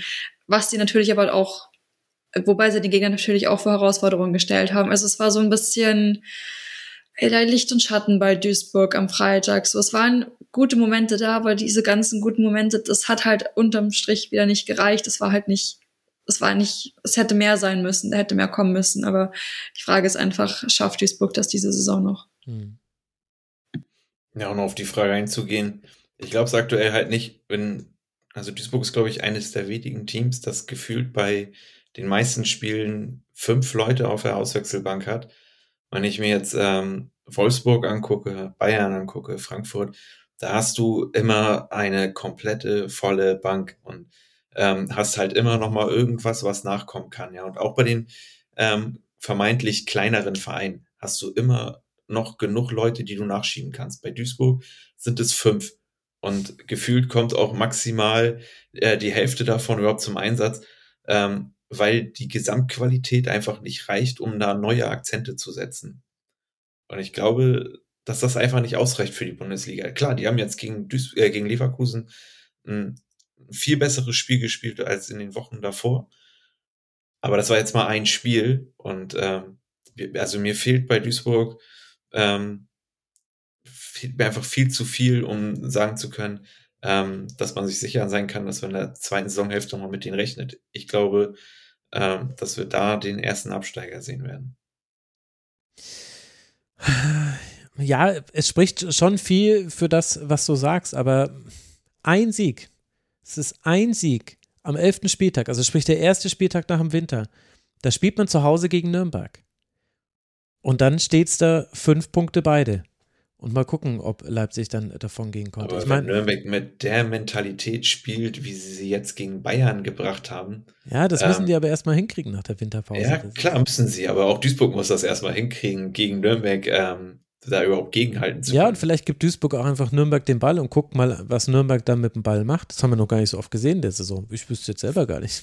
Also, Möglich ist es. Also ja, ja, ich, ich bin sehr gespannt. Auf jeden Fall, dass, dass dieses Spiel, äh, dass dieses Duell zwischen Duisburg und Nürnberg, dass das am letzten Spieltag der Hinrunde und dann eben auch logischerweise am letzten Spieltag überhaupt stattfindet, dann in Nürnberg, das ist schon mal interessant. Also da bin ich gespannt. Mein Gefühl wäre, also für eins dieser Teams geht es am letzten Spieltag dann tatsächlich noch um was und da bin ich sehr, sehr gespannt darauf, wer von beiden das ist. Aktuell sieht es natürlich nach Nürnberg aus, aber wer weiß, wäre nicht das erste Mal, dass wir dann doch irgendwie überrascht wurden. Und überrascht hat uns auch Leverkusen. Also Leverkusen hat damit, glaube ich, sein Soll erfüllt. 16 Punkte hat man jetzt, vier Punkte Rückstand sind es auf Eintracht Frankfurt. Man ist an Hoffenheim und an Essen dran. Und trotzdem bleibt dieser Befund eben, Alina, ich meine, wir haben es ja jetzt mehrfach schon angesprochen, irgendwie kommt so wenig bei rum, irgendwie ist es so zufällig, wie Leverkusener Spiele enden. Jetzt hat man hier 4 zu 1 gewonnen, auch nicht unverdient. Ich meine, Kögel schießt noch an die Latte und so weiter. Man hatte auch sehr gute Momente, aber man hatte auch riesige Probleme. Also ich habe ja schon die Auswechslung von Emily Brackstadt zum Beispiel an, äh, angesprochen. Äh, auch Siems, die auf dem Flügel gespielt hat, Caro Siems, hat manchmal ganz, ganz seltsame Fehlpässe gespielt und irgendwie haben sich alle dann davon anstecken lassen. Paulina Barz hat auf der 6 begonnen, ähm, hatte erst noch gute Momente, aber auch die hatte dann immer mehr Fehler, wurde dann später auch ausgewechselt. Wo steht deiner Meinung nach Leverkusen? Ja, es gibt diese Spielerin wie dann eine Elisa Sens, denen gefühlt kein Fehler unterläuft im Spiel. Das sind so diese Fixpunkte, auf die man sich wirklich verlassen kann bei Leverkusen. Und dann gibt es einfach Spielerinnen, du hast, hast gerade ein paar aufgezählt, auf anderen Positionen, die einfach wo viel Unsicherheit drin ist, wo mal Wackler sind, wo mal auch Rotation ist. Ist ja auch nicht jede Spielerin immer gesetzt bei Leverkusen. Und ich glaube, da hat sich vieles auch nicht so zusammengefunden, wie man es vielleicht denken würde oder wie, wie sich vielleicht der Trainerstab es wünschen würde. Natürlich sind auch viele Spielerinnen zum Sommer neu dazugekommen, auch nur auf Leihbasis teilweise. Ähm, wie gesagt, das Soll wurde erfüllt, aber wie du, wie du auch gerade meintest, die Ergebnisse waren teilweise einfach ein bisschen random. So dann dieses, ähm, ja, das 3 zu 0 gegen Bayern, wo sie verloren haben, wo dann einfach gar nichts kam oder gar nichts lief an dem Tag für Leverkusen. Und dann gibt's aber auch wieder Spiele, wo einfach richtig, richtig vieles gut läuft. Und es ist, es sind, es sind Leistungsschwankungen. Und da bin ich jetzt einfach gespannt, wie sich das in der, in der Rückrunde ausgehen wird. Aber das soll für die Hinrunde ist auf jeden Fall erfüllt. Und ich denke, sie stehen in einer sehr, sehr guten Position in der Tabelle. Ja, ich hoffe irgendwie, dass wir noch einen Entwicklungsschritt von Leverkusen sehen, denn das Potenzial ist da. Das hat man auch in diesem Spiel gesehen. Christine Kögel, gute Partie gemacht. Elisa Sens, eine gute Partie gemacht. Ja, ich glaube, die beiden waren somit noch die besten. Und Williams Dottir hat gerade eine sehr, sehr gute Phase generell. Aber dann lasst es doch da mal bewenden. Dann gibt es nur noch eine Sache für uns zu tun. Und das sind die Spieltags-Awards, die wir noch vergeben wollen. Wir küren jetzt unseren MVP, unsere Unsung Heroin und unseren Moment des Spieltags. Und wenn ihr wollt, die Hörerinnen und Hörer haben im Forum auch noch das Ganze für die ganze Hinserie gemacht. Das könnte ich dann danach nochmal kurz äh, vorstellen. Die Namen wiederholen sich da. Und wenn ihr wollt, könnt ihr dazu noch ein paar Worte verlieren. Aber jetzt wollen wir erstmal bei diesem Spieltag bleiben. Alina, wer ist deine MVP? Die Winterpause. ja? Ja, ähm, nein, also es gibt natürlich viele Spielerinnen, die man jetzt aufzählen könnte. Für mich ist es in dieser Runde nicht die eine Spielerin herausgestochen. Ich könnte jetzt wirklich mehrere aufzählen. Madeleine Steck zum Beispiel von Nürnberg. Ähm, aber wie gesagt, ich glaube, die Winterpause kommt jetzt zum richtigen Zeitpunkt. Die Teams, die jetzt an der Tabellenspitze stehen, brauchen sie dringend. Aber ich glaube, für alle ist es jetzt gut, wenn jetzt mal, wenn man jetzt mal äh, ja zwei Wochen äh, pausieren kann vom Fußball, ähm, sich entspannen kann und dann wieder mit vollem Fokus zurückkommt und ähm, dann gut, hoffentlich gut äh, in die Rückrunde startet. Ja, sehr gut. Die Winterpause nehmen wir sehr gerne mit. Und kann es sein, dass ich vorhin Melissa Steck mal gesagt habe? Irgendwie habe ich gerade das Gefühl gehabt, habe ich das vorhin nicht anders gesagt. Also Madeleine Steck meinte ich natürlich. Falls ich es falsch gesagt habe, tut es mir leid. Das war keine Absicht. Kai, wen möchtest du jetzt richtig aussprechen als deine MVP? ähm, ich habe keine Spielerin. Ich habe mich für, äh, für das gesamte Team vom ersten FC Nürnberg entschieden, mhm. ähm, weil du, mit dieser Mentalität, mit der sie ähm, die Bayern da gestern äh, beackert haben, ähm, das kann man einfach gar nicht gut genug ähm, hervorheben. Ich fand noch eine Szene ganz cool, ähm, die, die Lea Paulik, die eigentliche Nummer eins im Kader, ähm, ist nach Abpfiff äh, sofort zur Krammer gerannt mhm. und, äh, und hat sie dafür richtig gelobt, was sie da alles rausgeholt hat. Das muss man auch mal sagen, die hat auch ein Riesenspiel gemacht, wenn man das 1-0 mal ausklammert. Und ähm, ja, ich finde einfach die Mentalität der Nürnberger ähm, ist so mein MVP für diesen Spieltag. Okay, dann kann ich jetzt nicht mehr Melina Desic nennen, das ist jetzt äh, zu doof. Dann werde ich nochmal umschwenken und ich äh, gehe auf Ramona Meyer, weil eben die Art und Weise, wie sie dieses äh, Tor herausgespielt hat, herausgekämpft hat eigentlich, das war das entscheidende Tor für die SGS und steht vielleicht dann auch symbolisch für vieles, was Essen gerade gut macht. Alina, wer ist deine unsung Heroin? Ähm, da hätte ich jetzt gesagt Catalina Perez von, von Werder Bremen, weil sie einfach ein ganz, ganz starkes Spiel gemacht hat gegen Wolfsburg. Ähm, was jetzt man jetzt vielleicht ein bisschen vergessen wird, dadurch, dass Wolfsburg das Spiel gewonnen hat, jetzt ähm, in der, auf der Tabellen, an der Tabellenspitze überwintern wird. Aber ähm, war es ihr erster Bundesliga-Einsatz? Ich bin mir gerade nicht sicher, aber auf nee, jeden nee, Fall erstes Spiel. Gespielt alles klar. Dann auf jeden Fall war erstes Spiel gegen Wolfsburg und natürlich jetzt, sie ist ja nicht permanente Start, äh, Startspielerin bei, bei, bei Bremen und dann auf einmal wieder so gegen, dann auf einmal wieder zur Start und dann gegen so einen Gegner wie gegen, gegen so einen starken Gegner wie Wolfsburg. Ähm, das ist natürlich auch nochmal eine Herausforderung. Das ist natürlich auch ein ganz schönes Brett und ähm, das hat sich, finde ich, sehr, sehr gut gemacht. Mhm. Sehr gerne notiert. Kai, wen schreibe ich für dich auf? Äh, genau, dieselbe Person. Ich habe es ja vorhin schon äh, beim Wolfsburg-Spiel gesagt. Also bis zu dem Tor äh, war sie schon doch äh, noch mit einer der Favoriten für mein MVP. Ähm, ja, kann es ihr das eigentlich nur geben, weil das Tor ist natürlich maximal unglücklich, aber was sie davor geleistet hat, ähm, in, mit dem Hintergrund auch, dass sie eine Zeit lang ja ausgefallen ist und, mhm. äh, und dann kriegt sie ihre Chance gegen Wolfsburg, was jetzt auch nicht gerade der leichteste Gegner ist, ähm, hat die ein Riesenspiel gemacht. Aber absolut. Dann komme ich noch mit jemandem vielleicht etwas Überraschenden ums Eck. Ich würde gerne Julia Kappenberger besingen. Ich habe es äh, vorhin schon gespoilert. Habe ich kurz vergessen, wer meine Unsung Heroin wird, sonst hätte ich es äh, noch gar nicht gesagt. Äh, ich fand die im Pressing einfach richtig, richtig gut. Ich fand, dass die für ganz viele der Probleme gesorgt hat, die Leverkusen hatte. Und weil sie in dem Team gespielt hat, das mit 1 zu 4 verloren hat und weil sie jetzt auch gar nicht so die riesigen Chancen hatte, obwohl sie ja eigentlich Stürmerin ist dachte ich, ich besinge ihre Pressing-Kompetenz hier in diesem Segment. Bleibt noch der Moment des Spieltags. Alina, welches ist das für dich? Welcher ist das? Das bin ich jetzt auch wieder bei Catalina Perez, dieser eine Save mit der einen Hand. Da habe ich auch noch nie so gesehen in der Art und Weise. Ähm, gegen Oberdorf, glaube mhm. ich, oder was, Bob. Also das war schon ziemlich, ziemlich gut. Und ja, natürlich, es, es gab irgendwie mehrere Momente, die jetzt in dieser abschließenden Runde für dieses Jahr irgendwie rausgestochen sind. Natürlich auch dieses ähm, das Siegtor von ähm, Dominik Janssen, dieser, mit diesem, diesem, mhm. dieser Bogenlampe einfach, der wahrscheinlich wirklich nicht hätte ins Tor gehen sollen, aber dann perfekt rein ist. Das sah schon sehr, sehr schön aus. Was mir aber auch in Erinnerung geblieben ist vom, vom Spiel Bayern ähm, gegen Nürnberg natürlich auch, wie, wie viel eigentlich dieser eine Punkt ähm, dem ersten FC Nürnberg bedeutet hat. Die haben nach Abpfiff gefeiert, als ob sie gerade Bayern, keine Ahnung, 3-0 besiegt hätten oder so. Und dabei war es ja nur ein 1-1, aber völlig verdient für Nürnberg natürlich. Und einfach, dass sie dann gleich zu den Fans gerannt sind, äh, in die Gegend geraten gerade und da wirklich gut Stimmung gemacht haben, schön gefeiert haben. Das ist mir auf jeden Fall auch sehr in Erinnerung geblieben. Mhm. Vor den über 4000 Fans waren das im Max-Morlock-Stadion. Kai, war da dein Moment des Spieltags schon mit dabei oder magst du noch was ergänzen? Nee, mein Moment äh, ist, habe ich auch schon heute, glaube ich, ein bisschen durchklingen lassen, äh, Ramona Meyers äh, Ballgewinn vor dem 1 mhm. zu 0. Äh, den schenkt jede Stürmerin eigentlich ab, in meinen Augen. Und sie geht da wirklich bis in, in die letzten Zentimeter mit und, äh, und holt ihn sich dann halt auch und legt halt perfekt auch auf. Das wäre dann so mein Moment gewesen.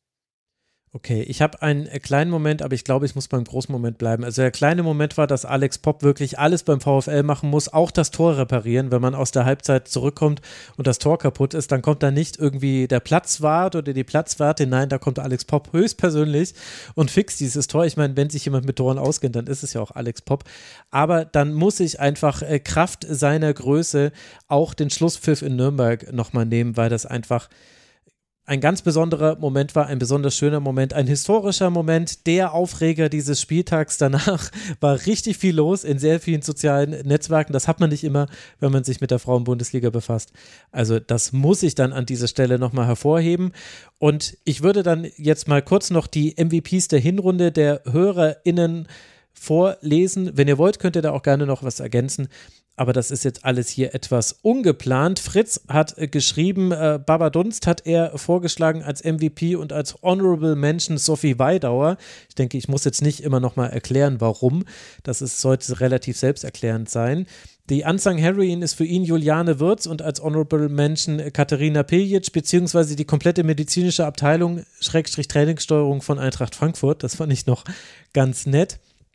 Als Moment der Hinrunde hat er als seinen persönlichen Fanmoment den Sieg im Elfmeterschießen der SGE gegen Juve im Qualifikationsturnier.